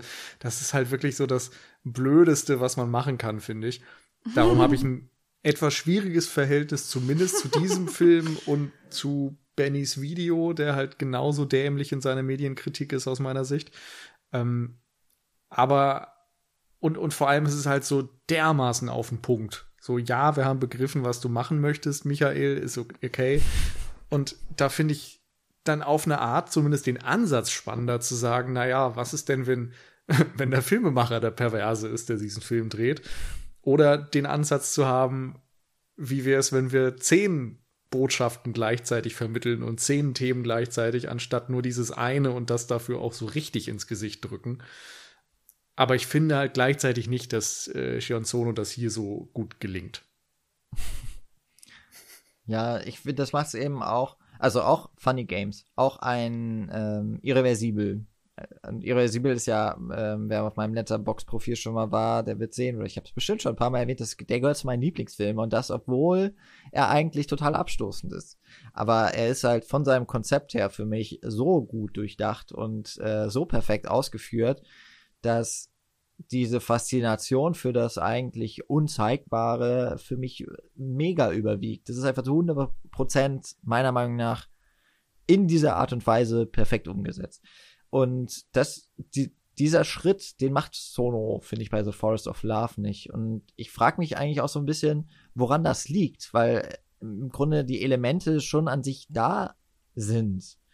Auch, ich weiß gar nicht, die Gewalt finde ich auch irgendwie, die ist ausufernd zum Teil und ein bisschen mm, einigermaßen explizit und ausufernd. Dabei ist da an sich auch, wenn man mal das so sieht, das Extremste ist ja eigentlich das Auseinandernehmen der Leichen. Und das wird wiederum aber finde ich jetzt auch nicht so gezeigt, dass da man so denkt, uch, die nehmen da jetzt wirklich einen Menschen auseinander oder sowas. Also es hat ja trotzdem irgendwie eine Distanz. Also es wirkt jetzt nicht wie, äh, wenn ich eine Metzger-Doku gucke, wie ein Schwein zerlegt wird. Das fände ich wahrscheinlich schlimmer. Ähm, und ich weiß nicht so genau, warum finde ich das hier im Vergleich zu anderen Filmen ähm, irgendwie so unangebracht. Wobei ich tatsächlich noch sagen muss, diese ganz große Zerlegungsszene, also diese erste da mit, ähm, das ist ja sogar Jay, ne? Der in dem, in dieser Villa, mhm. ähm, genau, nachdem er ähm, erdrosselt wurde, ähm, muss ja die Leiche verschachert werden. Und das ist ja anscheinend auch etwas, was auf diesen realen Mordfall zurückgeht dass die Knochen zerbröselt wurden, dass das äh, Fleisch quasi eingekocht wurde, die mit ja wirklich in kleinste Stücke zerlegt und dann in Wasser im, versenkt werden, verbrannt werden und so weiter. Also die Leichen werden unauffindbar gemacht.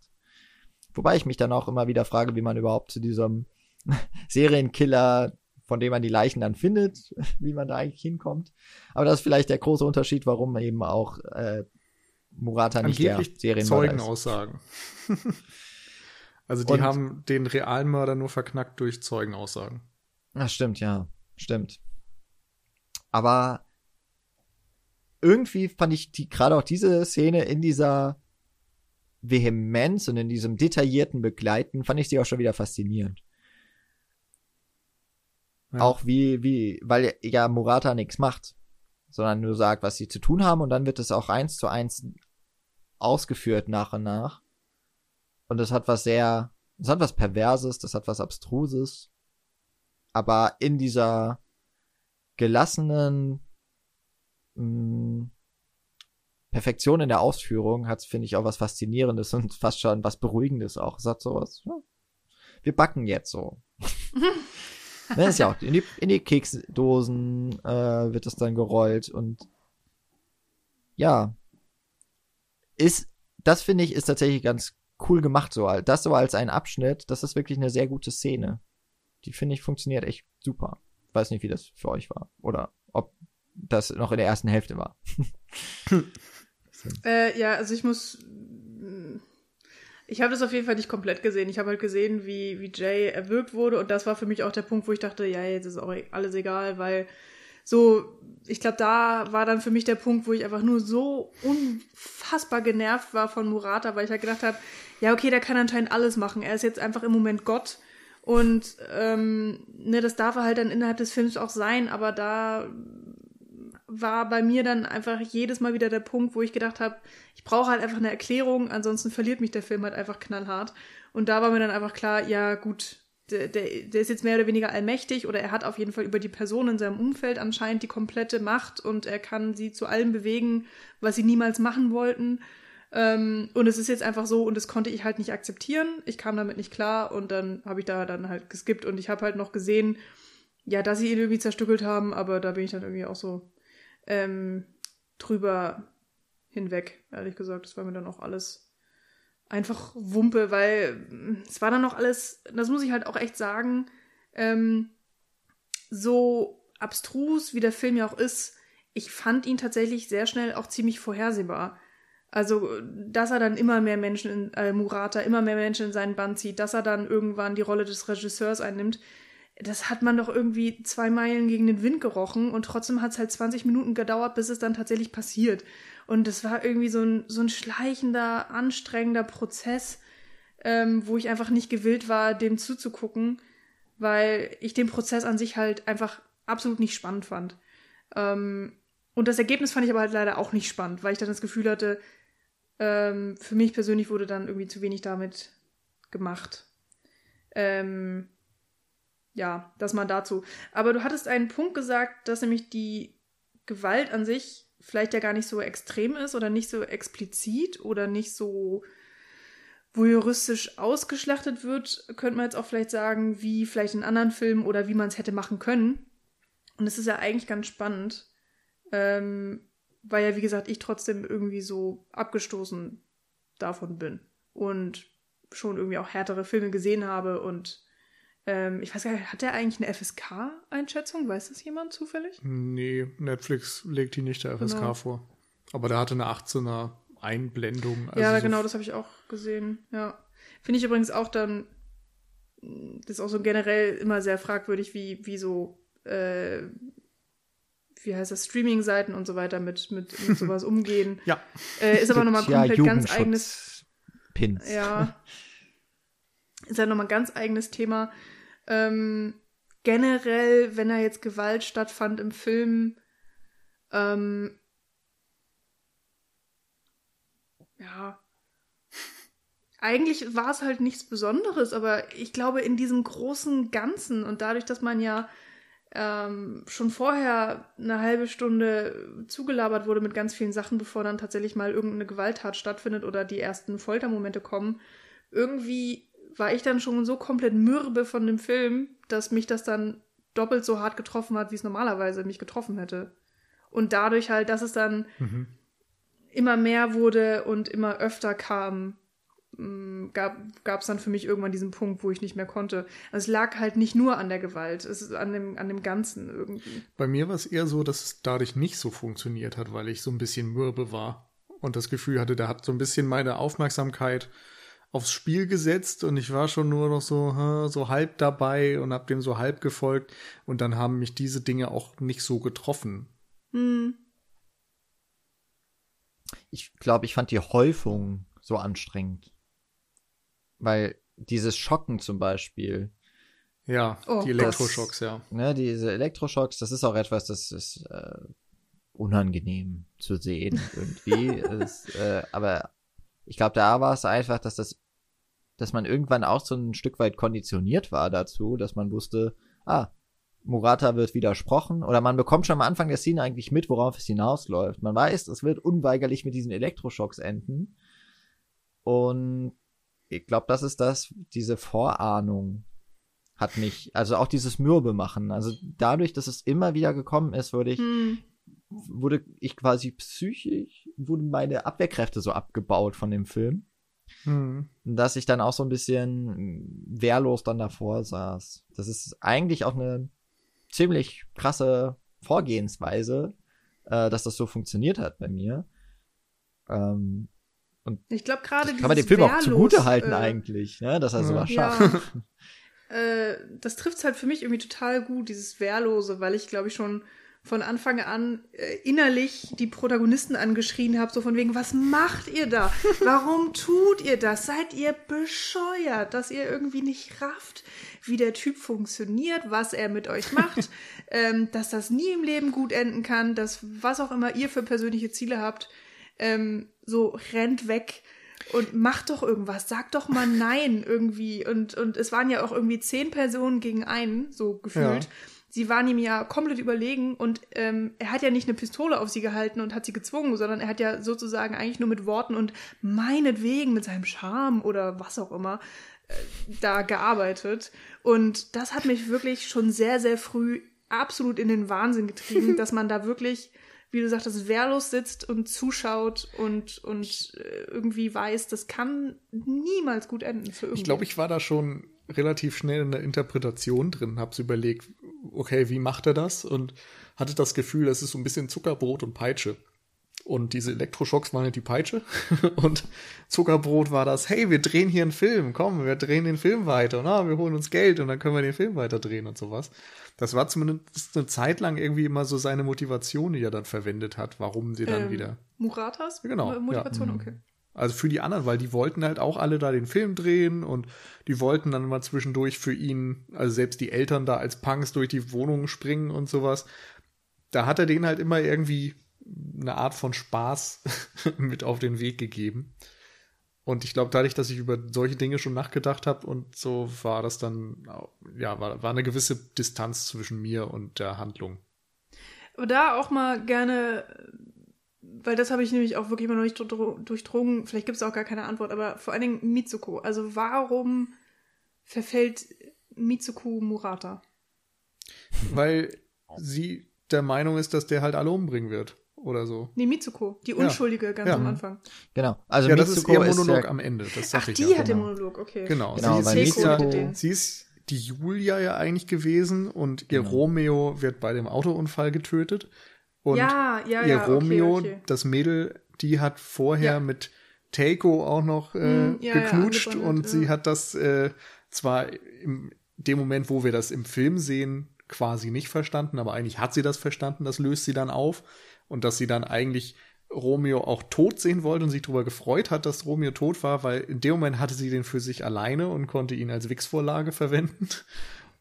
Ah, Und äh, als dann Teiko wieder auftauchte und so, äh, war sie eigentlich so drauf, dass sie direkt wollte, dass die stirbt und sich gedacht hat, warum ist die da jetzt wieder her?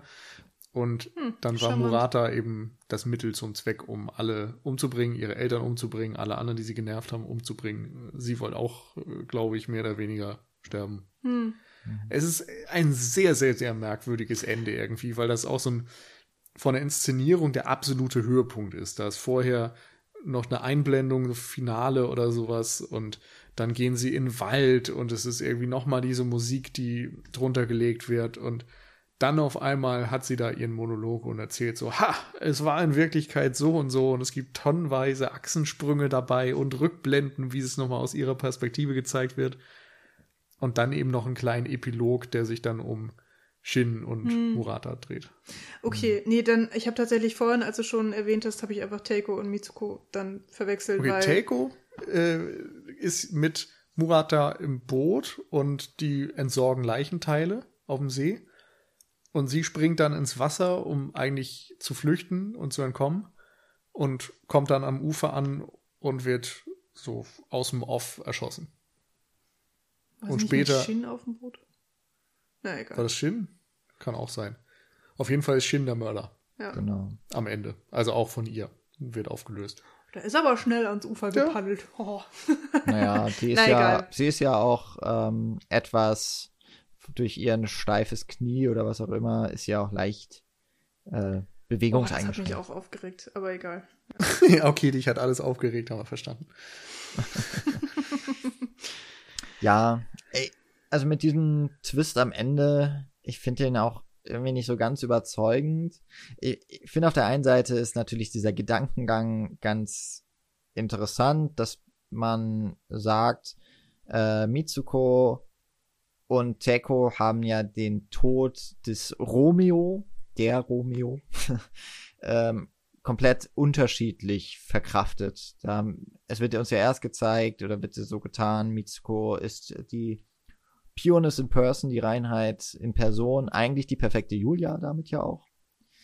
Und äh, Teko wird zum, sie sagt ja auch, glaube ich, selber, sie ist eine Slut, ne? also Mhm. eine Hure mehr oder weniger, äh, die mit jedem und allem schläft, ähm, ja auch sich auf ähm, Murata einlässt, obwohl der ja eigentlich um die Hand seiner äh, ihrer Schwester anhält und sehr freizügig ru- herumläuft und äh, Mitsuko ist halt sehr in sich gekehrt, sehr ruhig, äh, gehorsam, passt irgendwie in dieses Familienbild, es lebt mit 25 noch zu Hause und so unter den Fittichen ihrer Eltern und das Bild wird ja dann umgeworfen am Ende, aber auch irgendwie so sehr urplötzlich und ohne groß, finde ich, äh, das, das gut so psychologisieren oder sowas. Es hat halt vielleicht ein bisschen was damit zu tun, dass das ja gerade auch in der japanischen Gesellschaft dieses Bild nach außen sehr wichtig ist, das gesellschaftliche Gesicht ja auch, dass ja auch wenig gelacht wird zum Beispiel, dass sich auch nicht beschwert wird in der Öffentlichkeit, ähm, eher die Emotionslosigkeit dort herrscht, weil das andere ist halt etwas, das gehört ins Private. Und ähm, es ist ein Zeichen der Schwäche, überhaupt Emotionen zu zeigen, eigentlich in der Gesellschaft. Man spielt da so eher halt seine Rolle aus. Mhm. Und das ja, ist ja, finde auch. das ist ja im Grunde auch dann das, was mit Mitsukos Figur so auf die Spitze getrieben wird, weil sie nach außen hin was ganz anderes zu sein scheint, als sie eigentlich ist. Sagt dann ja auch, ja, sie hat mit, äh, ja, dann zum einen, dass halt Romeo zu ihrer Wix-Vorlage wurde, dass sie mit äh, dem Freund ihrer Schwester, äh, gibt's ja auch diese Rückblenden, wie man schon mal gesehen hat, dass sie die Person getroffen hat und dann in der nächsten Szene, wo sie irgendwo mit der Person Sex hat. und auch das ist vielleicht dann das, was auch zu dem Übrigen, was du vorhin jetzt schon zu Sonos Werk gesagt hast, dass er ja irgendwie auch äh, immer so irgendwas Emanzipatorisches mit drin hat. Da wird ja diese Frage gestellt, warum eigentlich die Jungfrau als so etwas Begehrenswertes gilt. Hm. Dass sie das ja so tut, weil sie weiß, damit hat sie Muratas ähm, Aufmerksamkeit nochmal besonders für sich, weil das ist dann irgendwie was Wertvolles. Und sie stellt ja die Frage, was soll das überhaupt? Und das ist ja offensichtlich ganz einfach vorzugeben ist, man sei eine Jungfrau und sich damit interessant zu machen und die Typen irgendwie verrückt macht. Und da mag ich jetzt auch nicht so ganz hinterherkommen, woran das, woran das liegt und ob das jetzt in Japan äh, nochmal eine deutlich wichtigere Rolle spielt als in eher westlichen Gesellschaften. Aber letztlich ist das auch etwas, was mit dieser Romeo und Julia Geschichte ja auch wieder zusammenfällt und ja eher in den klassischen Geschichten ähm, Dramenstücke, dass die Protagonistinnen ja meistens auch Jungfrauen sind. Und dass das etwas ist, was äh, sehr hochgehalten wird in der Literatur und im, im Drama. Und da könnte man jetzt sagen, da macht Sono so ein bisschen Strich durch diese Rechnung und sagt halt, ja, hier, das, was soll eigentlich diese Überhöhung von dieser Figur? Und ist das nicht eine Art von Kleinmachen auch? Weil der, es wird ja dadurch schon auch im gewissen Sinne so die sexuelle Freiheit der Frau wird ihr ja genommen. Dadurch, dass dieses Bild der Jungfrau so hochgesetzt wird. Und ich weiß nicht, ob ich mhm. das jetzt zu stark irgendwie in den Fokus rücke, ob das wirklich so drin steckt, aber ich habe das Gefühl, das ist so etwas, was mir während des Schauens nicht aufgefallen ist, aber was sich immer mehr so aufdrängt, dass das dass diese Romeo und Julia Geschichte doch auch immer mehr in diesem Film drin steckt. Diese, auch eine Liebesgeschichte, die eigentlich nicht sein darf. Hm. Ja, ich muss sagen, mit diesem Romeo und Julia Element hatte ich noch mit am meisten Probleme, weil das am Anfang für mich so sehr im Fokus stand und im Verlauf des Films dann immer mehr in den Hintergrund rückte mhm. und ich nicht so ganz bis zum Ende fertig gebracht habe, das so in eine Interpretation unterzubringen. Aber für mich ist das Ende eben besonders dann nochmal interessant, weil Mitsuko diese komplette Wandlung erlebt von der unschuldigen Figur zu der und der, deren Oberfläche eben was völlig anderes passiert. Bei Shin ist es genauso, der nur eben das Gegenteil, obwohl nee, eigentlich das gleiche ist, jo. also auch wieder unschuldig nach außen und innen ist er der mhm. Serienkiller. Und bei Murata ist es dann tatsächlich das Gegenteil weil er nach außen hin einfach der widerwärtigste von allen ist. Und das ist er natürlich auch am Ende eigentlich immer noch. Aber er ist gleichzeitig ein Waschlappen. Und ihm wird das ja auch ins Gesicht gesagt, weil er eben nicht in der Lage ist, etwas zu tun oder zu töten oder was auch immer, sondern ja, er hat es halt nicht in sich. Er kann nur irgendwie Leute dazu bringen, Dinge zu tun, aber kann Dinge nicht selbst tun. Und, Und dadurch sind es dann drei Figuren, die irgendwie noch mal so eine Wandlung am Ende erleben. Insofern kann man, glaube ich, schon sagen, dass es für den Film dann wohl nochmal ein wichtiges Element ist, zu fragen, was unter der Oberfläche ist oder was hinter dieser Facette ist. Auch die Eltern von Mitsuko eben sind ja äh, ganz besonders darauf aus, wie du das gerade eben beschrieben hast, Jan, dieses Gesicht zu wahren und Probleme im Privaten zu behalten und eben nicht nach außen dringen zu lassen. Ja, ich würde halt auch sagen, dieses Ding von äh, nicht das, was man zuerst gedacht hat. Also ne, bei Murata dachte hm. man ja auch, oder es war darauf angelegt, dass, dass er der Serienmörder ist und dann so, na gut, ist er halt nicht. Muss man sich ja. dann ja auch als Zuschauer erstmal eingestehen, ne? Dass halt äh, nur weil er die perfekte Vorlage bietet, passt es halt dann doch nicht komplett ins Bild. Und ähm, hm. Ja, es gibt keine einfachen Lösungen. Mhm. Und vielleicht ist das dann auch wieder ein interessanter Ansatz für so einen Serienkiller-Film, dass man halt nicht sagt, wir geben dem die einfache Psychologie und wir zeigen einfach alles, was da passiert ist, sondern stattdessen machen wir irgendwie etwas anderes als das, was normalerweise unter dieser Oberfläche schlummern mhm. würde. Ja, ich finde es halt immer noch merkwürdig, dass es dann irgendwie ein zweieinhalb Stunden Ablenkungsfilm ist für das, was eigentlich erzählt werden sollte. Also jetzt ganz böse bescheuert gesagt natürlich, ne? Ja. Ich weiß, es ist es nicht. Ähm, aber auch kurz, ich finde es ja auch ganz spannend. Ähm, vielleicht hat das auch gar nichts zu bedeuten, aber am Anfang des Films sollen ja sogar Shin und Mitsuko noch zusammengebracht werden, weil Shin ja auch am Anfang sagt oder behauptet, er sei eine Jungfrau. Mhm. Und dann ist es dieses so wegen, was, du bist nur eine Jungfrau? Ah, wir kennen noch eine andere Jungfrau. Dann bringen wir euch beide doch jetzt mal zusammen und dann ist alles gut.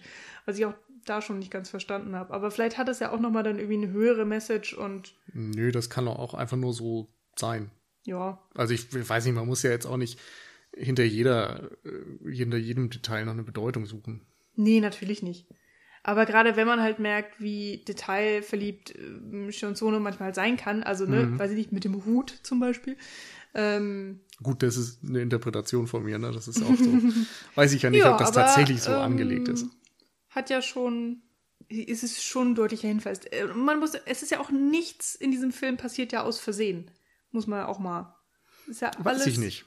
Also, wie gesagt, Sion Sono ist dann doch jemand, der am Set glaube ich, einfach mal dreht und mhm. einfach mal guckt, wo es hingeht und da durchaus mal Freiheiten geschehen lässt und so weiter. Mhm. Also, das ist jetzt kein Stanley Kubrick, der wirklich jede Szene so äh, genau vor seinem inneren Auge hat und bis sie nicht genau so umgesetzt ist, wie er sie haben will, äh, wird auch nicht der Drehtag beendet. Also so mhm. operiert er einfach nicht. Und ich glaube, manchmal lebt er eben auch vom Chaos, also von diesem, Klischee im Grunde, dass der Künstler und das Genie immer chaotisch ist und alles durcheinander wirft und halt sämtliche Einflüsse und sämtliche Ideen alle irgendwie versammelt und am Ende dann vor so einem Haufen äh, sitzt und den irgendwie in Form bringen muss.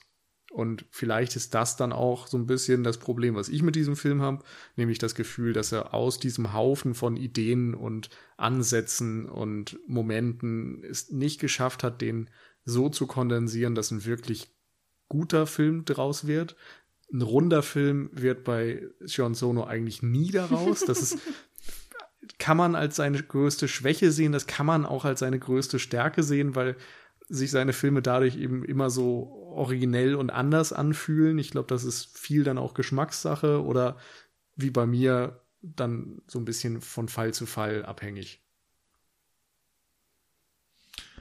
Ja, ich wollte eigentlich gerade genau auch zu dem ähnlichen Fazit kommen, weil auch wenn ich jetzt so immer mal wieder so Ansätze gefunden habe, zu sagen, ach, das ist eigentlich schon auch interessant und das scheint mir irgendwie sogar ein bisschen durchdacht zu sein, dann ist es am Ende eben doch, wie du auch zum Beispiel jetzt bei diesem Romeo und Julia Aspekt gesagt hast, das spielt am Anfang noch eine ziemlich große und gefühlt zentrale Rolle und dann verschwindet es für zwei Stunden oder für eine Stunde eigentlich komplett aus dem Film.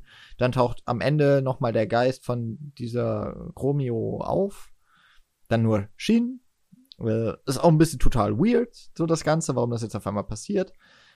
Und man hat es fast schon wieder vergessen, dass das irgendwann mal, dass das irgendwann mal Thema war.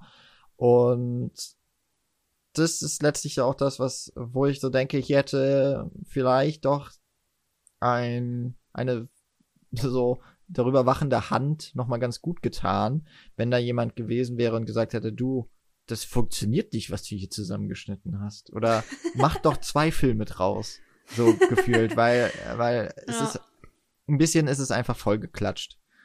Und da, das hat dann, für mich fehlt es bei der wirklich handwerklich, wirklich kaum etwas zu mäkelnden ähm, Umsetzung. Man kann sicherlich auch hier, das muss nicht, das muss man nicht unbedingt gut finden, aber objektiv gesehen würde ich sagen, kann man da wirklich nicht mäkeln.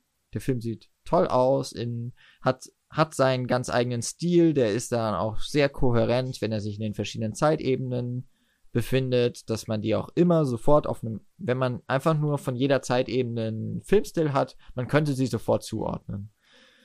Oder mehrere Filmstils könnte man auf jeden Fall genau sagen, das gehört eher zusammen. Und so ist es auch mit der Musik. Ich finde auch die Darsteller ähm, gut, so für das, was sie da tun. Es ist alles ein bisschen komisch auch geschrieben. Äh, vielleicht dann auch ein bisschen. Und alle Regler auf elf. genau. Ähm, aber ich finde, am Endeffekt ist es einfach nur ein, wildes Potpourri, das auch nur so halbgar ist. Ähm, und das macht es für mich wahnsinnig schwierig, da dann das Gesamtpaket so zu schätzen. Und es hat es für mich eben auch sehr, sehr schwierig gemacht, diesen Film durchzustehen. Und so häufig mit dem Gedanken gespielt, einen Film auf, auszumachen, ähm, habe ich auch selten. ich bin halt auch in der äh, glücklichen Situation, dass ich beruflich gesehen ja nicht dazu verdammt bin, Filme zu schauen. Äh, sondern bei mir läuft es, äh, um da nochmal so zu rekurrieren, ja meistens eher darauf hinaus, dass ich sehr, sehr lange damit über, äh, hin und her überlege, welchen Film ich gucke. Weil ich aber dann auch eigentlich weiß, wenn ich mich dann mal entschieden habe, dann wird es schon so in etwa etwas sein, was in meinen Geschmack passt. Also bei mir ist schon eigentlich dieser Prozess dieser Vorauswahl ist das, was vielleicht einige dann haben, oh, jetzt habe ich einen Film angemacht, nach einer halben Stunde merke ich, das ist ja doch überhaupt nichts. Dann, weil man im Fernsehen halt umseppen würde ins nächste Programm, vielleicht, das habe ich eigentlich immer schon in einem Schritt davor. Und dass ich mir da wirklich mal irgendwas so ins, äh, in, in ins Laufwerk schiebe oder beim Streamen anmache, wo ich denke, das ist ja totaler Bullshit. Das habe ich eigentlich noch nie so richtig gehabt. Aber hm. für so eine Podcast-Besprechung sich da auch mal durchzuquälen, ist ja vielleicht auch mal eine sehr gute, nicht unbedingt wohltuende, aber hat vielleicht auch so einen reinigenden Charakter. Umso mehr kann ich mich auf den nächsten Film freuen. Ja, aber man und, kann und sich bei einem Film, bei einem Film, der zweieinhalb Stunden lang ist, haben wir es zumindest mal geschafft, kürzer als die Filmlaufzeit zu bleiben. Das stimmt. ähm, also ich muss tatsächlich auch sagen, äh, ich habe den Film eben gestern geguckt und ähm, ne, war dann auch klar, so jetzt gibt's keinen Weg zurück mehr, so von wegen, jetzt muss man den gucken, sonst, sonst können wir den Podcast-Termin ähm, nicht einhalten. Ähm, und wie gesagt, irgendwann habe ich mich dann ja dazu echt äh, durchgerungen, abzuschalten. Und es ist mir auch nicht leicht gefallen, weil ich, ich wollte ihn ja auch durchgucken. Ich wollte ihn ja auch eben mit euch besprechen können und so. Und dann hatte ich ja in die WhatsApp-Gruppe geschrieben, dass ich es einfach nicht geschafft habe. Und ich war dann wirklich, ich war so erleichtert, Nils, als du dann geschrieben hattest, dass du auch schon gefühlt kurz davor bist und dass du auch irgendwie überfordert bist oder so. Und oder es hat so durchgeklungen.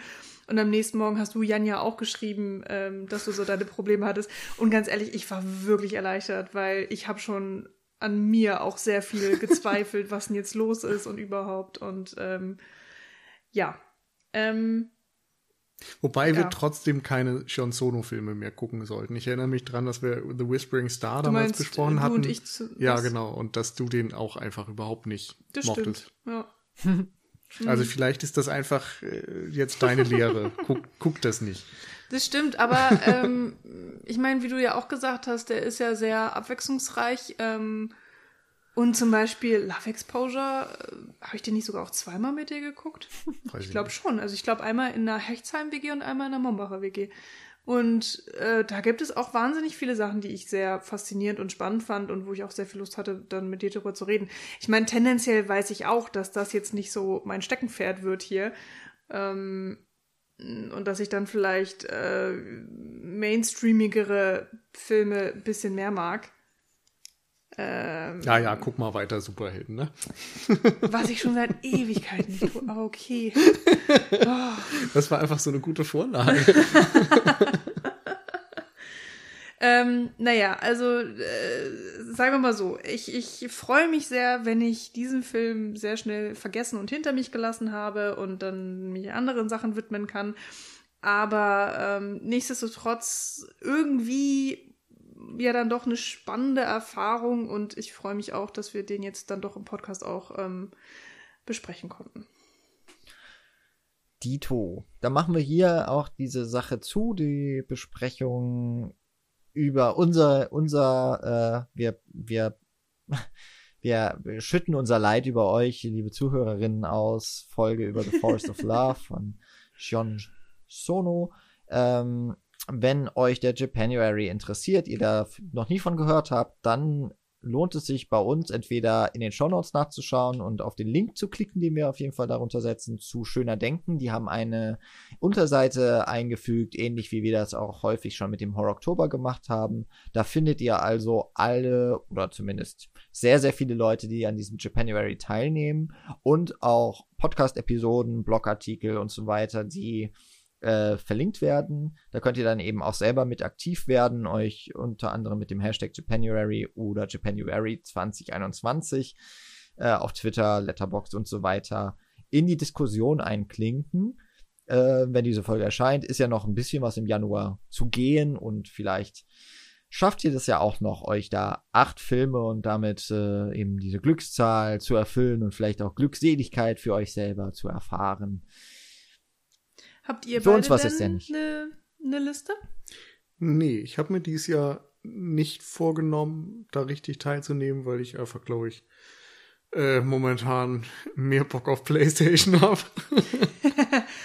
Was? Und ja, noch so ein paar Sachen einfach auch von 2020 nachholen will. Ich habe noch ein paar Streams offen, die ich erstmal gucken will. Und irgendwie muss ich schon sagen, ich mag das japanische Kino, aber viele Filme davon gehen dann irgendwie, zumindest in meinem Kopf, in die Richtung anstrengendes Kino. Also man muss sich da schon irgendwie drauf einlassen, man muss in der Stimmung sein und die kann ich persönlich halt nicht so weggucken. Da bin ich dann auch so ein Mainstream-Mensch und denke manchmal so, naja, wenn ich jetzt einfach nach dem Arbeitstag einen Film anschmeiß, dann muss es vielleicht nichts Japanisches mit deutschen Untertiteln sein oder so, weil ich, ja, wie gesagt, da, da einfach in der Stimmung sein muss.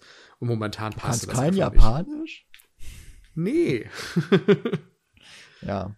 Also ich habe mir eine Liste Konnichiwa. gemacht, aber äh, klug wie ich bin, ich habe nicht die Maximalanzahl oder die ideale Anzahl von acht Filmen draufgepackt, weil ich das ja sowieso nicht schaffe. Und ich habe jetzt auch schon durch, äh, dadurch, dass wir uns auf The Forest of Love geeinigt haben, habe ich auch einen anderen Netflix-Film runtergenommen. Ähm, und bin jetzt immerhin mit äh, Bullet Ballet und Forest of Love schon bei zwei Filmen. Das ist schon mal mehr, glaube ich, als ich bei jedem anderen Japanuary gemacht habe. Also gute Yay! Quote. Und Und wir es haben ja kommt ja, vor. höchstwahrscheinlich noch ein dritter. Genau, Richtig? also ja, ja, also es wird dann, äh, das können wir jetzt einfach schon mal ankündigen. Äh, in der nächsten Folge wird es nochmal nach Japan gehen, aber ein paar Jahre, Jahrzehnte sogar zurück. Und wir werden uns einen Anime anschauen. Und zwar auch wieder einen Film, den ich nicht kenne, ein, eine Manga-Vorlage, die ich nicht kenne. Und zwar wird es um Akira gehen. Und ich bin mal sehr gespannt, weil ich äh, alles, was ich bisher darüber gehört habe, ist, dass ich dann zwei Stunden Anime-Film gucken werde, von dem ich nicht viel verstehe und was ich mir dann in der nachfolgenden Podcast-Aufnahme von Nils erklären lassen kann. okay, bin gespannt, ob das so kommt. Also Jan, ich kann dir schon mal sagen, ich war ja vor, weiß ich nicht, acht Jahren, sieben, in, in genau deiner Situation und ähm, hatte sehr hitzige Diskussionen, glaube ich, mit Nils, was diesen Film anging. Aber es, es lohnt sich auf jeden Oh Fall. Gott, echt? Ja. Willst du wirklich beim Podcast mitmachen? Na, jetzt, jetzt bin ich ja mehr informiert. Okay. Ja. Alles Nein, klar. das wird gut. Also, ähm, ja, hört gerne rein. Ähm, wir werden definitiv weniger jammern oder ich werde definitiv weniger jammern. Als Ach so, dann darfst du mitmachen. Bei dieser Folge. Nils ist ausgeladen. er darf nicht über einen seiner, seiner größten Lieblingsfilme ähm, reden. Nein. Nein, das ähm, ist er auch nicht. Aber egal. Ich habe ein großes Fable für sämtliche Cyberpunk-Sachen. Genau. Aber das gibt's dann eben in zwei Wochen zu hören. Ihr könnt euch damit also vorbereiten und bis dahin wünschen wir euch einen gelungenen Start ins neue Jahr. Viel Spaß bei japanischen Filmen oder jeglichen anderen Filmnationalitäten eurer Wahl. Habt äh, einen guten Tag, einen guten Abend oder eine gute Nacht, je nachdem, wann ihr diese Folge jetzt beendet. Und bis zum nächsten Mal. Vielen Dank fürs Zuhören und auch für das Gespräch an die hier teilnehmen. ja, tschüss. Ciao. Tschüss.